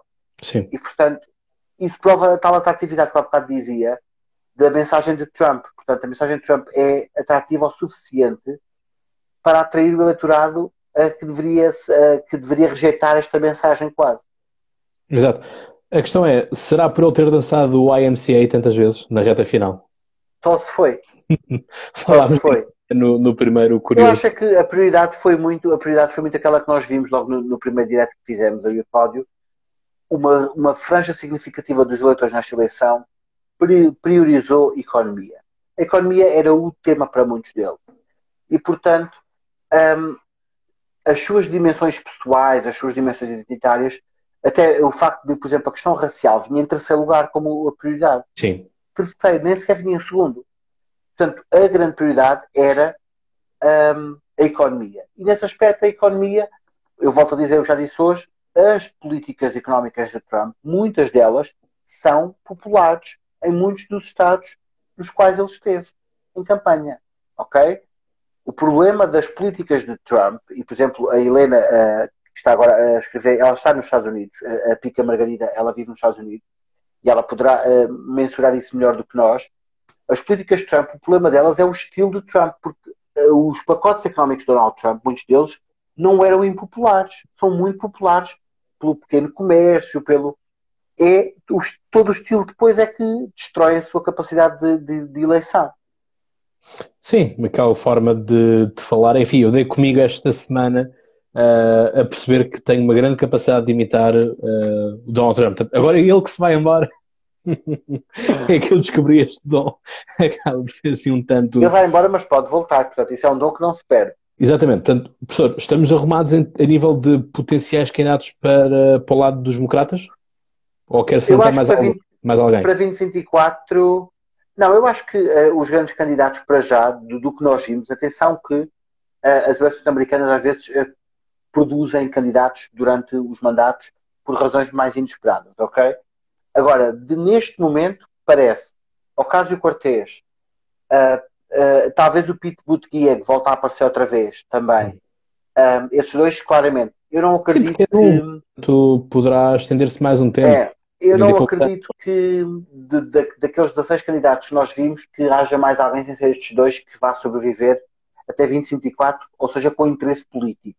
Sim. Uh, estes dois parecem. A chegará também muito velha, muito desgastada. Pois é isso. É, agora... Eu acho que é isso. E, e provou-se muito que ela, ela sofre do mesmo problema que a Clinton. Ela não é popular. Para a nação, ela não é popular. Sim. E isso, de facto, é um problema. Uh, portanto, estes dois candidatos eu acho que ficam, de facto, na corrida. Eu não sei se a Kamala Harris um, avançará depois de vice para presidente, tentará esse, essa, esse salto, seria um salto interessante. Agora, a acontecer, o que é que acontece? Biden perderia no último ano do seu mandato a sua vice-presidente. Sim. como sabem, a dinâmica dos Estados Unidos um, leva muito isso. Fala-se muito da Michelle Obama, é verdade. A Michelle Obama tem-se falado muito, mas eu não sei se a Michelle Obama, ponto um, se ela quer mesmo avançar para isso. E se houver Kamala Harris, os democratas arriscam-se a partir outra vez o partido a meio um, para, para, para, depois ter que reconstruir outra vez. Portanto, ou uma ou outra. A Michelle Obama seria muito interessante. Nós falámos disto também naquele direto uh, que fizemos os dois. Um, eu acho interessante. Tem uma, há uma candidata oculta no, nos republicanos que infelizmente ela não vai avançar. Que eu Sim. adorava ver essa corrida, uh, mas não vai acontecer e, portanto, nem a Michelle Obama quer, uh, nem a Condoleezza Rice quer, e essa para mim ia ser de facto uma corrida muito gira, mas não vai acontecer. Portanto, uh, esses Oprah. dois. Poderíamos. Oprah... Também, também é alguém que fala sempre vai, vai, vai. É, não. É, é assim, a Oprah, obviamente, que teria uh, a capacidade mediática, pelo menos, para justificar uma campanha. Se o país a levar politicamente a sério o suficiente, eu não sei. É a mesma questão que nós rimos todos, nós académicos, nós analistas políticos rimos todos, quando um, a Cristina Ferreira disse que poderia vir a ser candidata a presidente. É a mesma questão, com a única diferença é esta. UPA, obviamente, está menos, menos associada a uma. A um registro comunicacional mais popular se assim quisermos. Agora, eu acho que a Oprah uh, tem a dificuldade de já estar muito conotada com certos nichos quando fosse para a questão eleitoral. Portanto, a Oprah não é nacional nesse aspecto para uma eleição. Um, agora, eu acho que ela vai ser uma eterna potencial candidata. Não vai haver eleição nenhuma que não, nós não vamos falar da Oprah, porque o nome dela aparece sempre. Porque ela avança mesmo. Logo para 2010. É, é, mas é arriscado também para ela, porque ela. Um, Há muito em jogo, não é? a imagem dela que ficaria desgastadíssima, é, é, é todo, toda esta imagem que ela construiu de uma mulher de grande sucesso, com uma carreira muito bem feita, que corria um risco muito grande. Estas eleições americanas são sempre uma aposta gigantesca. Portanto, quem avança, avança como deve ser. Ou é alguém como, por exemplo, McCain, que já tinha uma carreira sólida e que para ele era um bocadinho igual ganhar ou não ganhar, tanto que ele faz aquele discurso brilhante, uh, muito gracioso, uh, quando perde para Obama em que ele perde a união do país em torno de Obama e tudo mais, inclusive é disse que estaria disponível para trabalhar com ele e tudo mais. Agora não me parece que ela conseguisse, é o que diz o Tiago, eu também não me parece que ela conseguisse sair do registro dos votos que já terem captados agora. Portanto, ela não ia ter atratividade eleitoral nenhuma. Sim. Portanto... E, eu acho, e acho a mesma coisa em relação à Michelle Obama. Lá está, foi o que nós falámos também na, na noite eleitoral, eh, que é nós sabemos que houve muitas broncas na houve muitas broncas na, na, na Casa Branca e houve, houve ali uns tempos de, de, um pouco de instabilidade, mesmo até com as próprias filhas do Obama, que foram causadas pela Michelle Obama, que já não estava a aguentar hum, uhum. a pressão. a pressão noticiosa da coisa. Portanto, se alguém como primeira-dama não está capaz de aguentar a pressão mediática que tem, porque tem a pressão mediática, mas é uma pressão mediática cor-de-rosa, ou seja, que é apenas saber se está bem vestida ou mal vestida, bem penteada, mal penteada. Uh, então, quando será? Uh, quando ela tiver que apresentar políticas das mais variadas áreas: economia, educação, segurança social, uh, tudo isso, né? Portanto, é, é por aí. É. Podcast à vontadinha, é. lembra-nos aqui uma coisa que é Ronald Reagan também era ator antes de ser político. É verdade. Eu, outra coisa. Sim, sim. Eu aqui quero trazer mais outra coisa e depois a Sandra Reis diz uh, não entendo está coisa, esta coisa de, fi, de figuras públicas virarem presentes, não se tem de estudar. Pois, é um pouco isso. Por exemplo, outra, outra pessoa que também seria um excelente candidato e que não avançou, uh, porque também não o deixam, uh, e não, não o irão deixar, obviamente, Kevin Spacey. O homem que deu, deu corpo para a Frank Underwood na House of Cards, né? a minha série favorita, desde já. É. Um, faz parte de, deste sistema. Há candidatos que podem, há candidatos que não podem, há candidatos que. Porque, é assim, é, não é só o que ser candidato, no caso dos Estados Unidos, é a capacidade de atrair os dadores, que é logo a primeira grande, o, primeiro grande teste são os donors. Uh, porque os donors, obviamente, influenciam a capacidade ou não de concorrer uh, em todos os estados ou só em alguns, ter muitos anúncios de televisão em todos os estados ou só em alguns, Portanto, os donors são importantíssimos Um, o Kanye West, eu creio que não deu em nada. Portanto, a votação, se ele chegou sequer a ir a votos, a votação terá sido para lá de baixa. Um, Kanye West, ninguém nos Estados Unidos levou a candidatura a sério. Na altura, toda a gente achou, aliás, que ele estava a gozar com as eleições e depois, quando perceberam que era a sério, a maior parte achou que ele estava a gozar com ele próprio, porque ou, ou, uh, não era a coisa mais séria do mundo. Um, e por isso é que não deu em nada. Os candidatos do lado, do lado republicano, que eu acho Vamos que ficámos por falar, um, eu não sei se o Donald Trump Jr. será o herdeiro político com a vida mais fácil de, uh, de entrar na corrida de 2024. Ivanka, talvez. Pois o Kevin, o Kevin uh, com, com os escândalos morreu para sempre uh, é. politicamente. Está muito queimado. Com, Porque, nós, nós, acabamos, nós acabamos com a associação ao Me Too.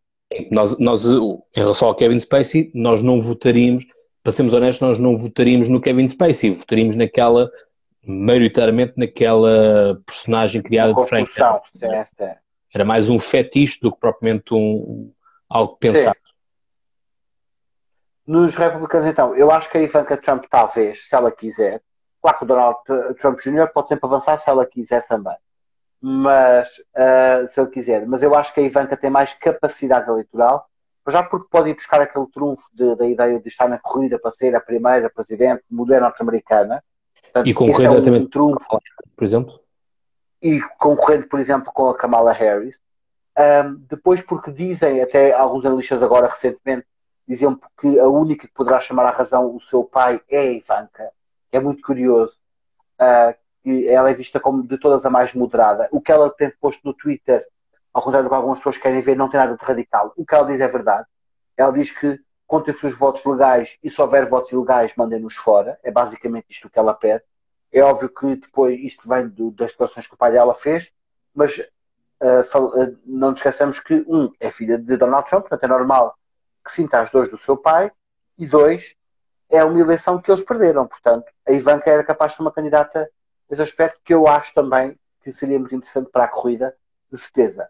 Até porque Além a Ivanka dela, disputou, disputou, mais, uh, participou mais enquanto. Um, ou seja, a Ivanka. Em toda a administração, sim, sim, sim, sim. E era mais vista como primeira-dama propriamente a Melania. No sentido, sim, uma primeira-dama participativa e que realmente estava. Sim, muito, a Melania era quase uma figurante, não é? Portanto, e que. E, cara... A Melania estava ali. E estava ali porque estava ali. Não, a Ivanka de facto dar, está no outro dar nível. a mão ao Trump e coisa assim do género. Portanto. É. A Ivanka eh, também me parece, eh, eu concordo com o podcast e com uh, a, a vontadinha e com o Cláudio, a Ivanka está mais, é, é mais sólida e, e, tem quatro anos para construir a campanha. Ou seja, a vantagem agora dos republicanos, se eles quiserem aproveitá-la, é que eles podem construir uma campanha um, já para a próxima eleição, obviamente. Sim. Um, e podem construí-la com base naquilo que já está feito de caminho. Ou seja, uh, gostemos ou não, Trump mostrou que há uma fórmula que funciona. Se esta fórmula for polida para, uh, e ter uma mensagem uh, politicamente menos, menos destrutiva e menos divisiva. Eu peço desculpa, mas o, o, o comentário da Cátia Palminha é brutal. A Melania é vítima de síndrome de Estocolmo, só pode. Boa piada. É, é, é, uma relação estranha que eles dois têm. Por isso é. eu digo que Melania era mais embaraço enquanto primeira-dama do que propriamente é, difícil. É, é.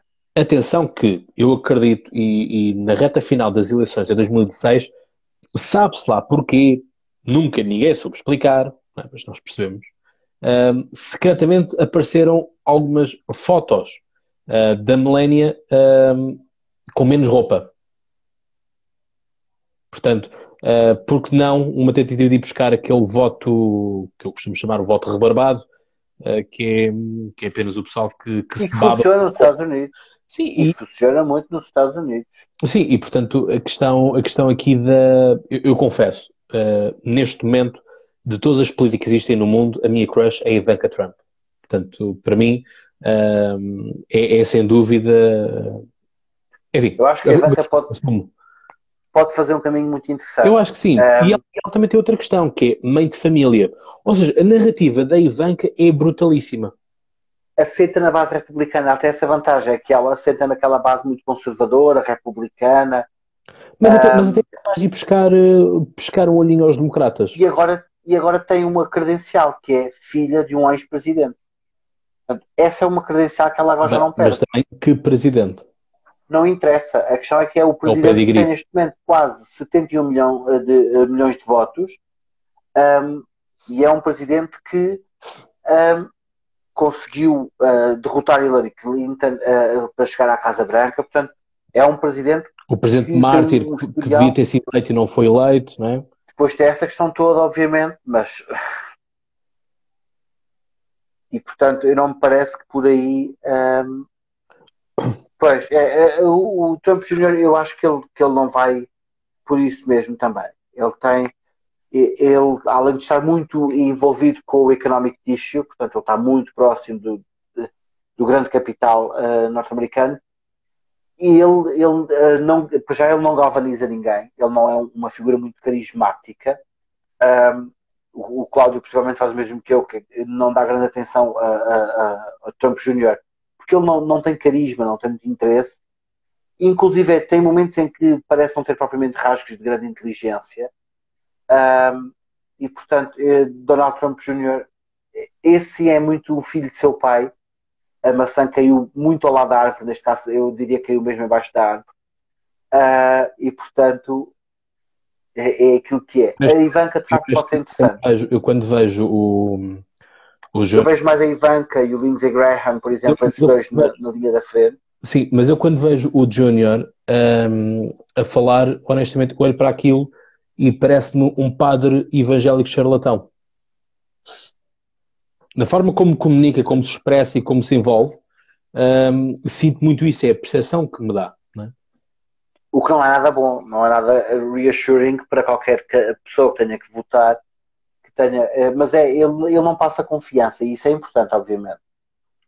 Um, agora, a Ivanka é a que, a, a que melhor, a, a, que melhor comunica, isso aí sem dúvida. Uh, mas faltam agora quatro anos e primeiro que tudo falta isto, que é Ivanka, para afirmar-se agora como sendo a pessoa mais credível do plano Trump, ela tem que conseguir ser vista como a pessoa que conseguiu tirar o seu pai da Casa Branca, ou seja, a pessoa que pôs senso no pai. É por isso que ela tem tido muito cuidado nos, nos tweets que ela faz. E se vocês compararem os tweets de Donald Trump, Ivanka Trump e Donald Jr., uh, uh, Donald Trump Jr., os dela são de longe os mais moderados. Uh, e portanto, um, eu, por acaso, no caso dos Estados Unidos, eu acho que Ela, não tem idade não. mínima definida pela Constituição. Tem, tem. tem. tem? Por, isso, por, isso, é que a, por isso é que a Cortés nunca poderia este ano. Ah. Só daqui a quatro. Ok.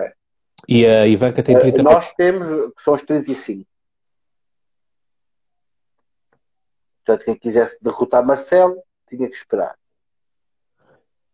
E Alessio Cortés, neste momento, tem 31 anos. Portanto, também tem que ser, tem que ser a barreira dos 35, sim.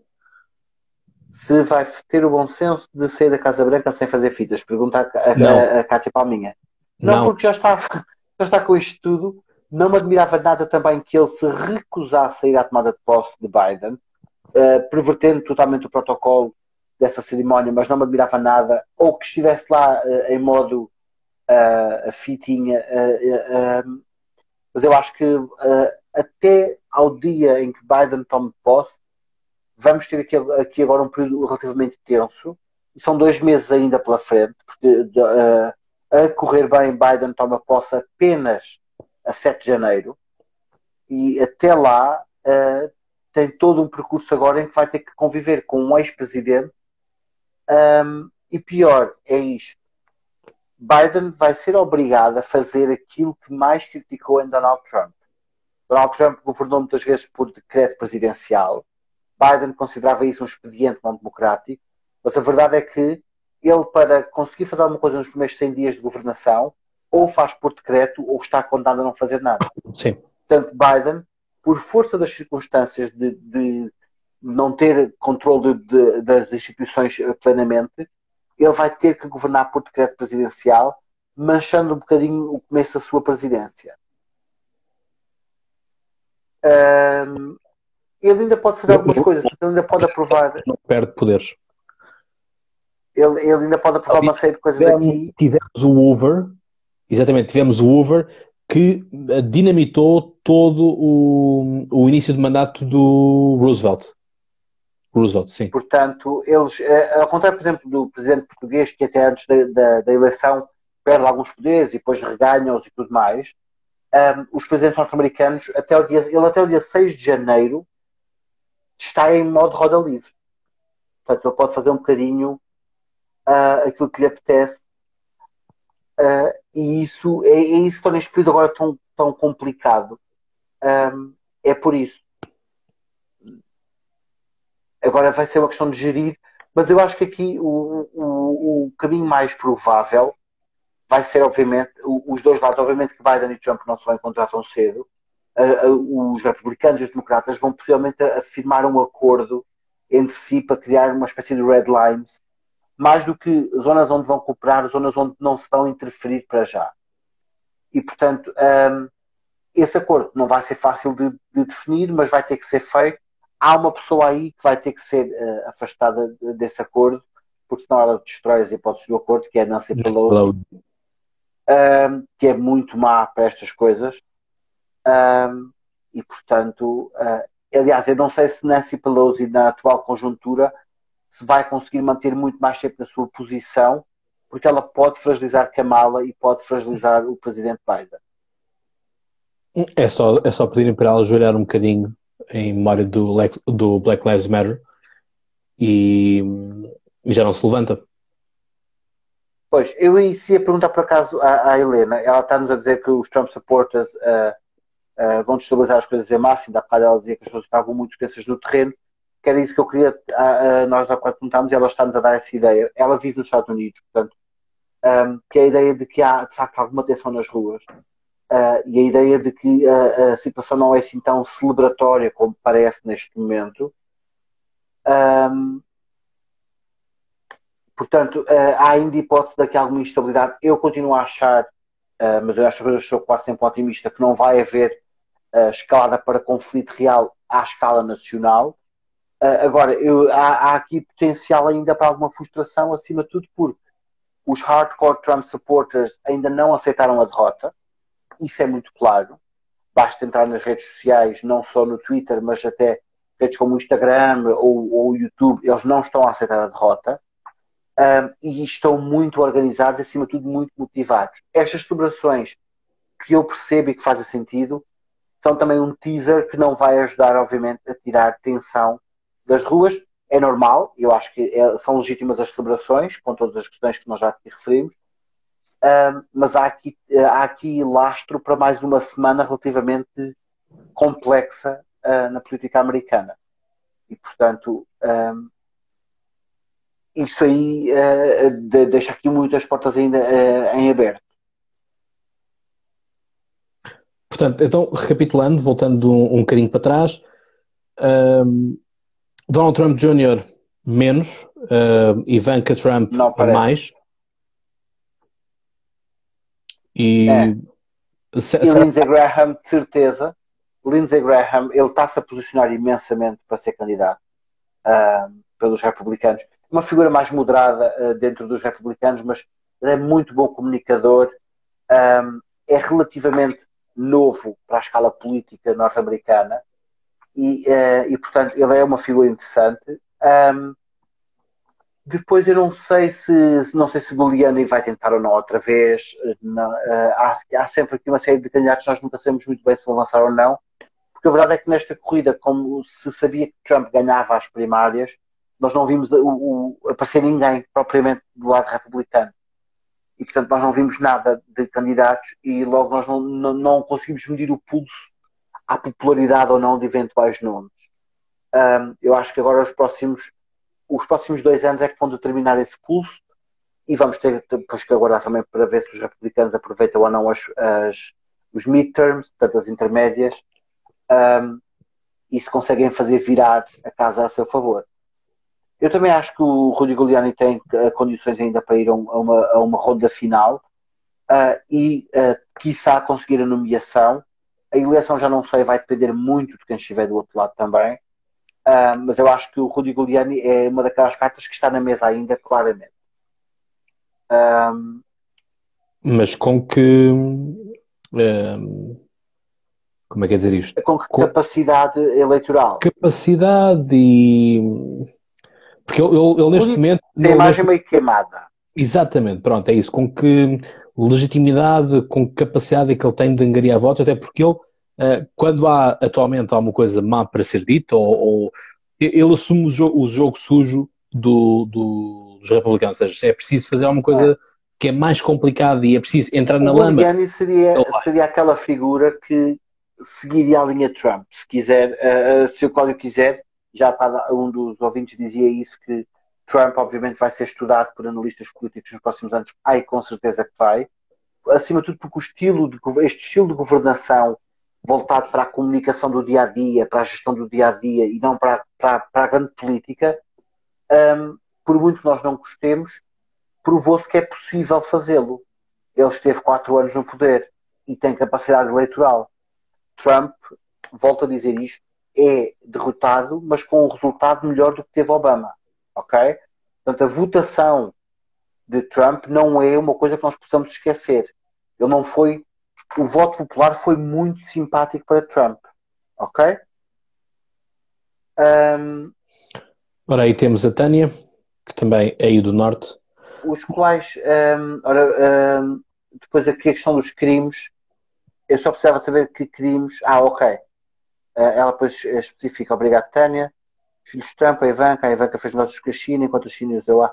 Sim, mas isso é a questão dos crimes económicos e do peculato e do tráfico de influências um, difícil de provar, uh, dois, uh, com, uh, é difícil de levar ao tribunal estas coisas, ok? São crimes difíceis. Há aqui um nome que, que o Diogo traz e que, é, que, eu acho que é muito importante, que é a Sarah Palin. Eu não sei se a Sarah Palin ainda tem capacidade, o David, vai ser para sempre Diogo. Um, se fosse meu aluno, estava condenado a ser Diogo até ao final do semestre. 56 anos. Um, Uh, eu não sei se a Sarah Palin tem capacidade eleitoral na mesma corrida que o Rudy Giuliani, ok? Portanto, tem esse problema. Eu acho que a Sarah Palin tem agora uma, uma vantagem, que é a ideia do underdog, uh, também o teve Donald Trump e foi presidente. Portanto, para ela isto pode ser um estímulo a, a, a ser presidenciável. A Sarah Palin é uma figura divisiva dentro do, do Partido Republicano. Portanto, teria dificuldade, acima de tudo, da nomeação uh, dentro do Partido Republicano.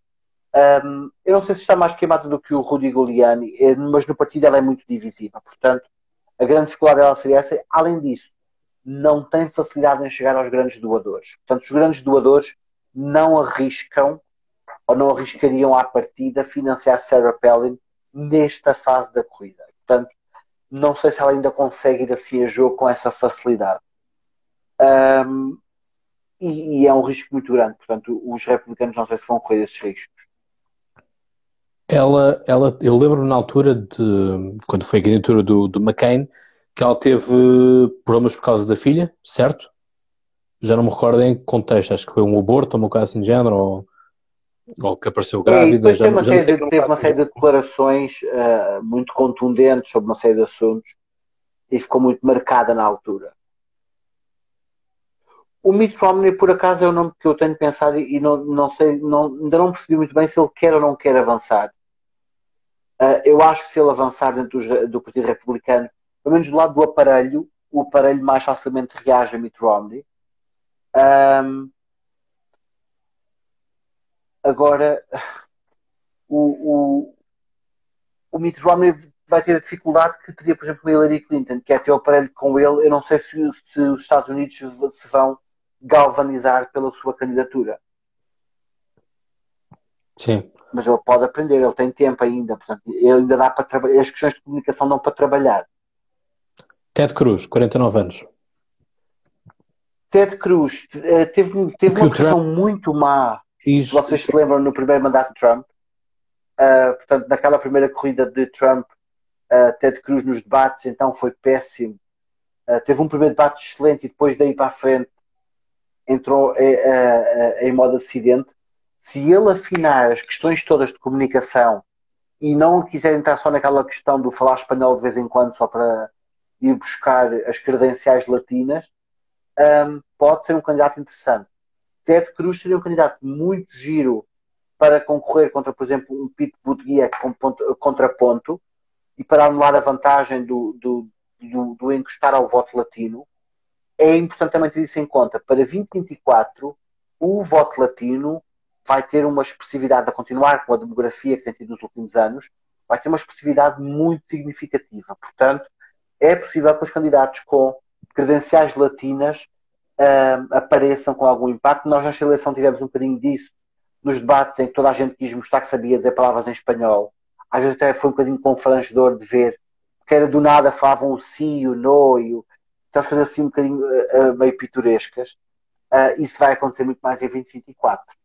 Um, o, o podcast à vontade minha diz que o Ted Cruz está queimado está por causa disso mesmo, porque a, a campanha na, na, primeira volta de Donald Trump, que Trump ganhou a corrida, correu-lhe muito mal. Foi mesmo que o Jeb Bush, que foi um candidato fraquíssimo, aliás, uh, aposto que o, que o clã Bush já esqueceu esse momento em que, em que o Jeb Bush avançou, porque Jeb Bush eh, ficou abaixo de qualquer expectativa má que se tivesse, ele foi pior ainda.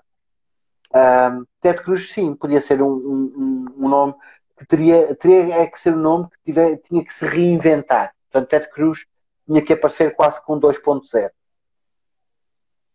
para nos fazer esquecer os traumas da, da primeira tentativa de 2016. Nós, a nível de clãs, de família, os Clinton acabaram, portanto, fechar, uh, acabou na, no próprio Bill. Sim, sim, sim. Hillary voltou, mas apenas para secretária de Estado, portanto, como se fosse uh, ministra dos Estrangeiros. Temos os Bush, conseguem o Bush pai e Bush filho. Um, Obama. para já fora. Obamas, e, e a partir de não voltaremos a ter mais nenhum Bush, certo? Ou pelo menos. Não me parece, pelo menos, pelo menos no nível de presidente, não me parece. Talvez para governadores e senadores, isso sim. Mais do que isso, não me parece. Depois, a nível de clã Obama, estamos na dúvida com, com a própria Michelle. Ou eventualmente daqui a uns anos uma das filhas, mas daqui a muitos anos, portanto. Sim, sim. Lá para o 50 presidente, quando entrarmos no 50 por aí.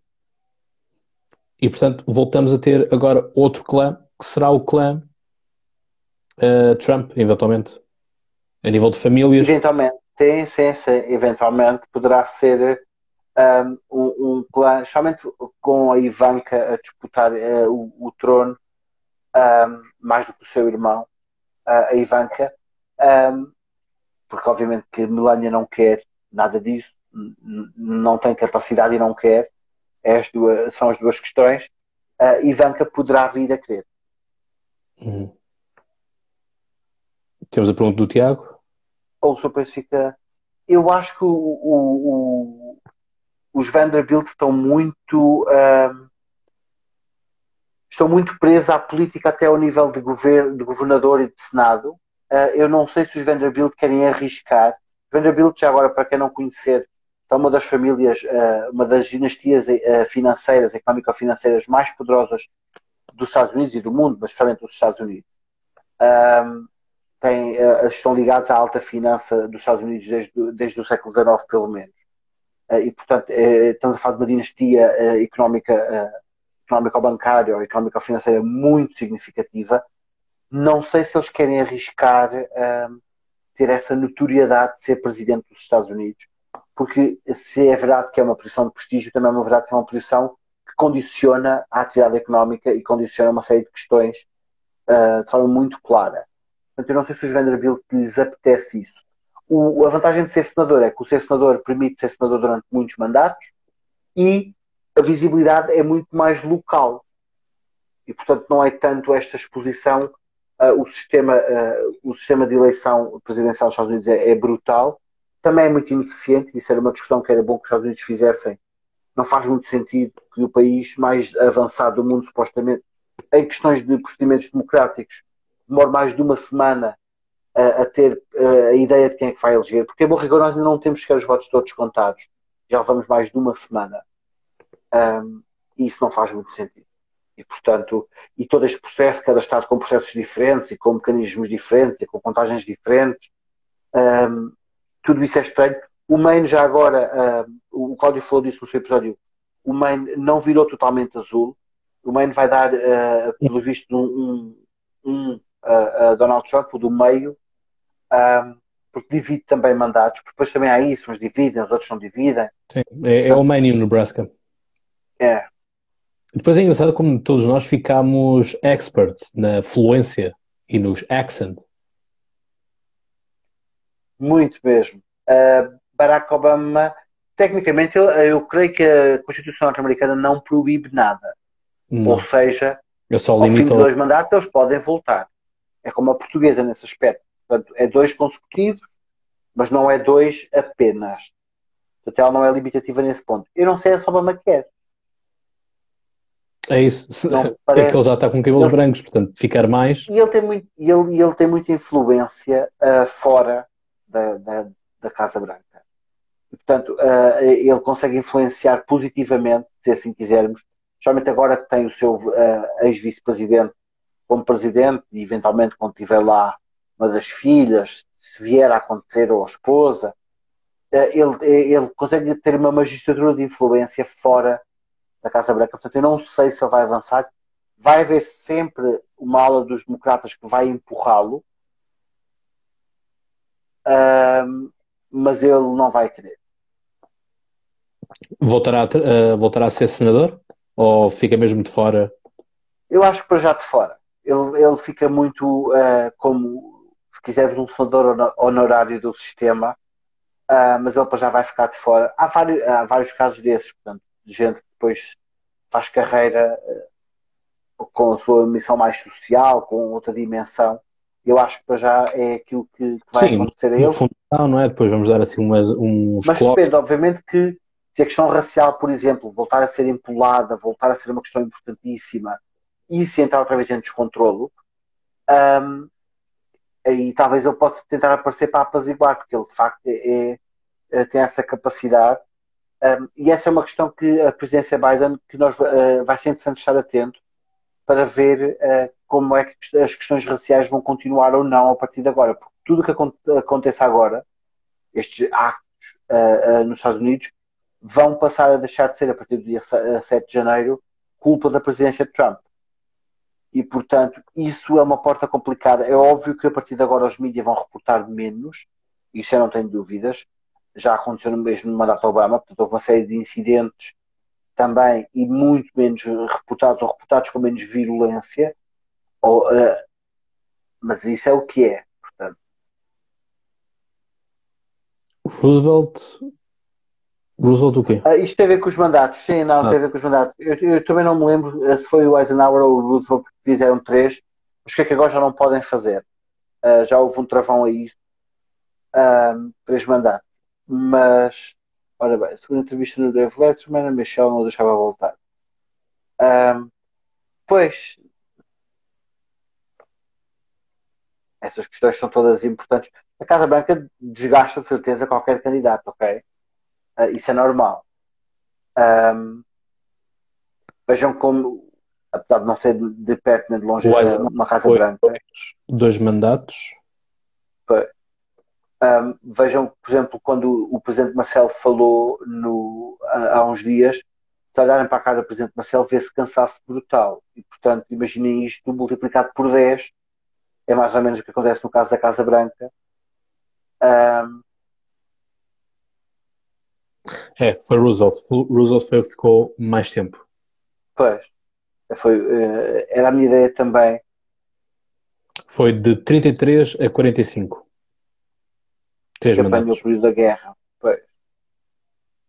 Exatamente, portanto, ali o, o New Deal em 33, que nós tanto estudamos na escola, até, até ao fim da, da Segunda Guerra Mundial. Exatamente.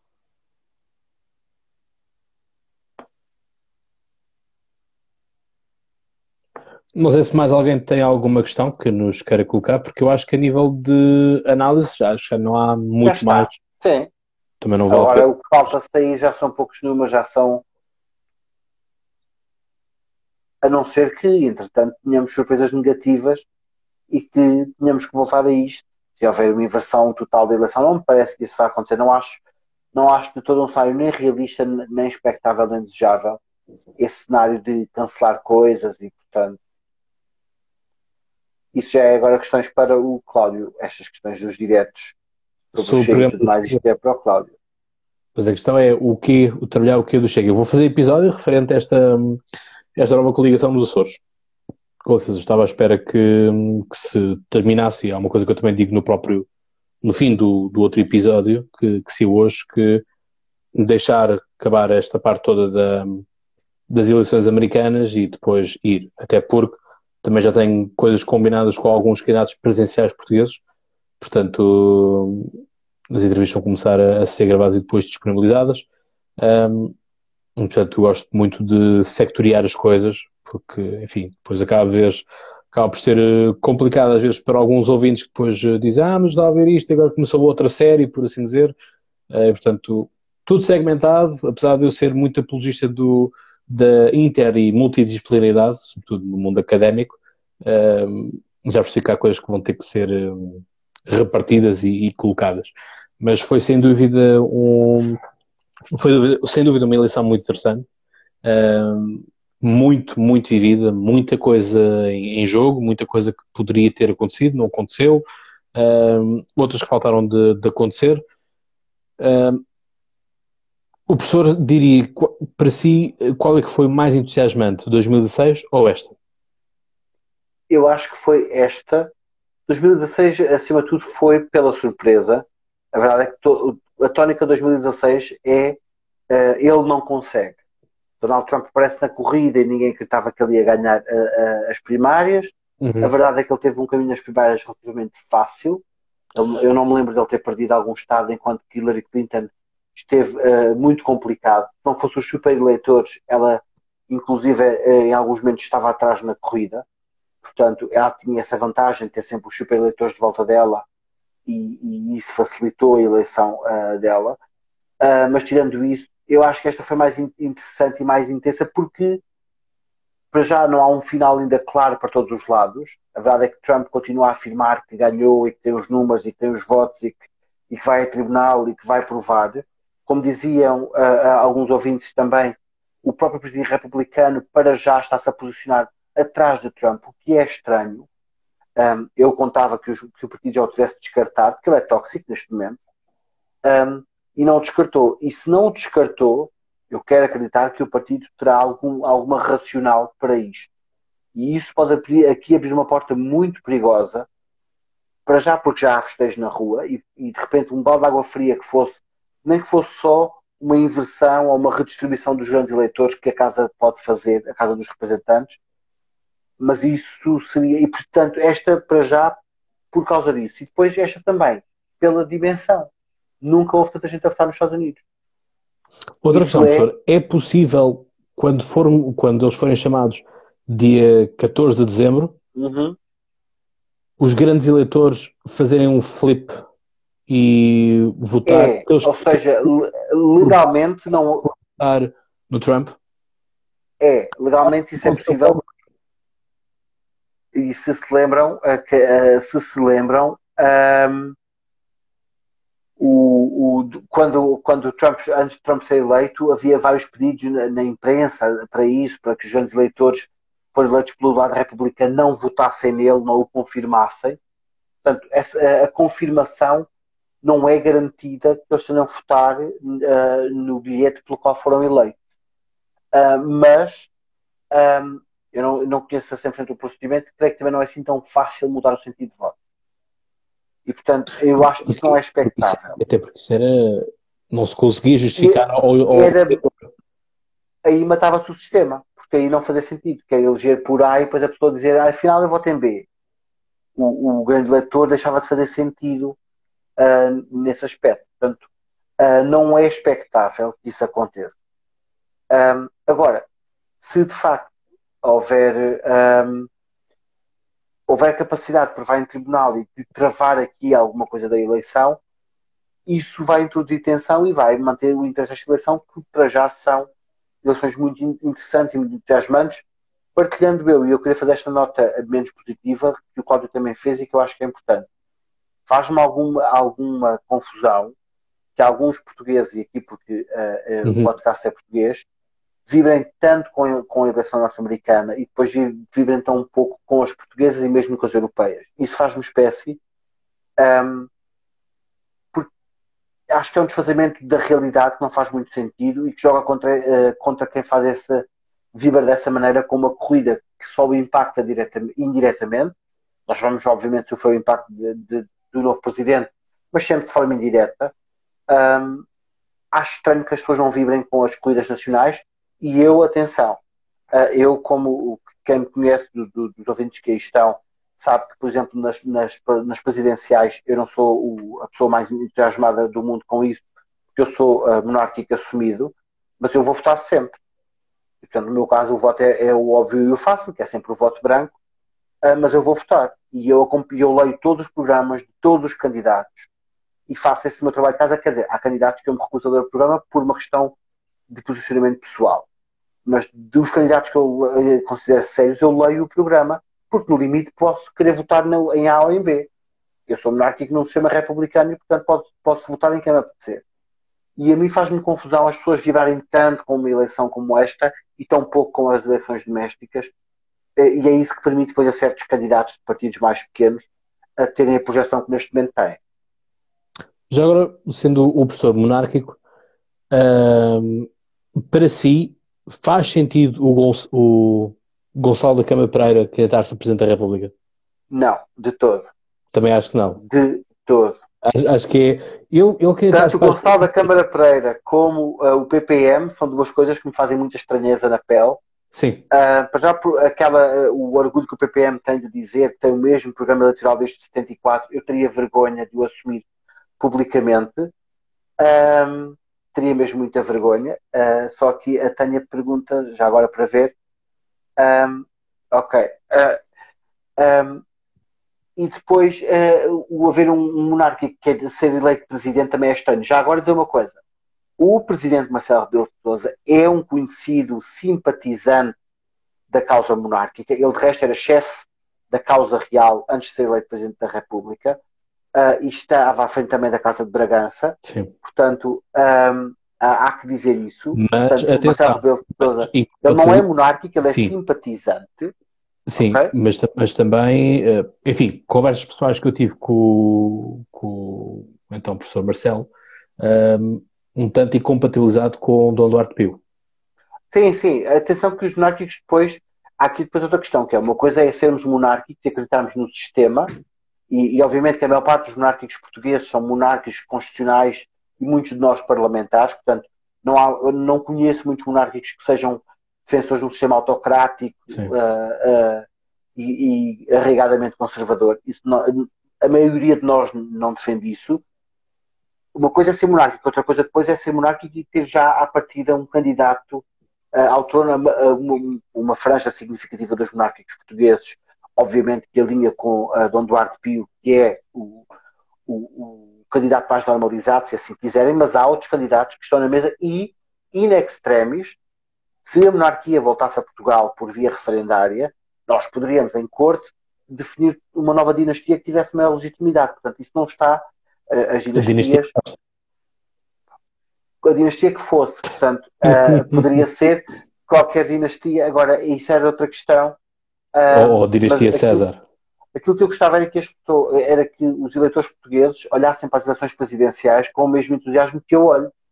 Um, e, e, não votando eu nos candidatos, mas que eu olho. Portanto, eu gostava muito disso acontecesse, ou que olhassem pelo menos com entusiasmo com que olham para estas. Isso era importantíssimo. Sim, o Trump dava um péssimo rei em sistema constitucional, já agora para responder ao Diogo. Uh, Diogo David. David. David. Para responder ao David que estavam, daria um péssimo rei em sistema constitucional monárquico, porque o rei em sistema constitucional monárquico tem que ser uh, ponderado e equilibrado, e é tudo que o Trump não consegue. Seria um ótimo rei no Médio Oriente, uh, seria um péssimo rei hoje em dia na Europa. Uh, na Europa. Ou, na, ou na França, oitocentista. Listen, I'm the king, I do whatever I want, I want this properly, I know I'm greatest. My mom was greatest. She was the, the greatest queen in the in the all America, and I am his son, her son. Pois ele, ele também às vezes também erra um bocado na, na gramática. Um, mas Isso é Mas- um talento que o Cláudio não pode perder, que se ele voltar a, a concorrer às eleições, nós podemos ver essas imitações durante a corrida. Bom, eu no, no- não neste, mas no outro episódio imitei, aliás, eu tinha colocado aqui o, o microfone. Um, listen, listen closely. I have a million dollars. I even paid more, more than taxes that I ever earned. And Joe Biden, he made a fortune. He made a fortune in Ukraine, in Russia, in China. É? Portanto, quer dizer, isto é, é por É mais. muito, isso é muito ele. É, não é? A questão, a questão é que hum, todas, todas estas personalidades acabam por nos entrar no dia a dia, não é? Portanto, às vezes Uhum. damos connosco a fazer as coisas que eu quero e, e pronto, eu acho que aquilo que nós também vamos perder um bocado com, com Donald Trump é esta componente mediática, não é? Esta componente goofy. Portanto, que é perigosa. Sim. Atenção, porque nós rimos É, sim, porque torna-se não é? torna-o sedutor nesse aspecto, torna-o engraçado. Sim, só que lá está, nós rimos de coisas sérias, não é? Portanto, É. eh, as coisas são, são muito assim. Enfim, depois temos mais outro, que será Macron, Pois. que, que também, enfim, está na calha. Este, já não sei se, se falei consigo em privado ou se falei com outra pessoa qualquer. Isto depois, enfim, como são muitas conversas ao longo do dia, eh, às vezes chegam, já não sei com quem é que falei, mas ehm, o coronavírus, e isto, pronto, temos estado a ver também em Portugal eh, setores mais à esquerda a dizerem Trump já foi, só falta Bolsonaro. Eh, mas o, o coronavírus tem estado a limpar um pouco aquilo que foram os eh, populistas eleitos em Populistas. 2016 e 2017, sim. sobretudo. Onde, onde os Sim. quais eu meto Macron, atenção. Apesar de eu ser grande fã de Macron, Sim. coloco, coloco Macron. É, os populistas eleitos pelo, ahm, pela crise das dívidas soberanas, basicamente pelo subprime pela gestão feita do subprime, caíram um bocadinho agora com esta questão do Covid. É, porque lá está. Ah, a, a conjuntura era supostamente fácil, porque eles perderiam mandato quando a crise, a crise económica explodiria, não é? Eh, portanto, ou explodia quando diziam tchau, tchau, bye, bye, já não quero mais disto, ou ficavam a, a meio do mandato, não é? Portanto, seria meio culpa deles e depois meia gestão ehm, do, do candidato que viesse a seguir, bem? Isto, obviamente, em circuitos em que só se pode, só se pode fazer uma reeleição, não é? claro. eh, consecutiva. Mas, mas é isso que nós temos. Portanto, isto também nos põe, ehm, põe-nos a pensar um bocadinho ehm, que a democracia nunca fica em suspenso. E, portanto, há. Eu, Não, eu- de eu-. E essa é a vantagem do sistema democrático. sim, Quem perde hoje pode amanhã recuperar e vice-versa. exatamente. E, portanto, ehm, eu confio nas, nas instituições, apesar de saber, e enfim, mal seria, eu, enquanto aluno de História, ehm, recusar-me a achar que as instituições são permeáveis e são alteráveis. Porque, aliás, se nós olharmos para a, para a República Romana, eh, aquilo que mais faz confusão aos meus alunos quando eles falam de bom, vamos dar a República Romana. Espera lá, mas saímos da monarquia e vamos agora para a República Romana, mas temos o imperador. E o que eu digo é, é a República sim, mas as instituições foram subvertidas e uma Sim, pessoa sim, começou sim. a assinar os poderes ehm, que, que outrora estavam difundidos. é? Portanto, eh, apesar dos romanos, legalmente, ou, ou do ponto de vista formal, nunca admitirem que tinham um só chefe, por assim dizer, mas uma pessoa que acaba por controlar o- os poderes. Portanto, acaba por ser eh, um tanto interessante. O Trump, será que o Trump sairia bem na Roma Antiga? Não sei, talvez. Tem estilo para isso. Great idea. We're gonna, Para o Senado, ele tem estilo para isso, para manipular o Senado. we're gonna burn Washington DC and we'll, we'll blame the Democrats. Acho que seria o Nero. Tem, teria, teria ele estilo para isso, isso talvez tivesse. Agora vamos aguardar que ele saia. Queremos mesmo que ele saia da Casa Branca. Sim, sim, é, é ver. E como é que ele sai? Se não vão ter que ir lá eh, os SWAT. E só vou ter que ir buscá-lo. Eu acho que é isso. Portanto, faço aqui o convite. ehm, faço aqui o convite para que todos possam ver o, o vídeo que eu partilhei. Obviamente que é uma sátira, não, não é verdade, mas pronto, é, é o Donald Trump que tem a bola e é o Mike Pence a puxá-lo para fora. Ele diz: I don't wanna go! Ele sair. Exatamente. Portanto, é isso. Bem, chegamos assim ao final deste, deste direto. Professor, agradeço imenso. Obrigado por ter aceito também aqui o Agradeço o desafio convite também. de voltarmos. Uh, bom, agora voltaremos quando eventualmente umas eleições presenciais? Quando se justificar. Se, se não tiver objeção de consciência? Não, eu, não e se não tivermos a, a, lei de rolha, mas sim, quando se justificar. A Constituição da República Portuguesa salvaguarda nesse sentido. A objeção Muito de consciência. Bem. Aí está. Exatamente. mas, mas pronto, ficamos então assim.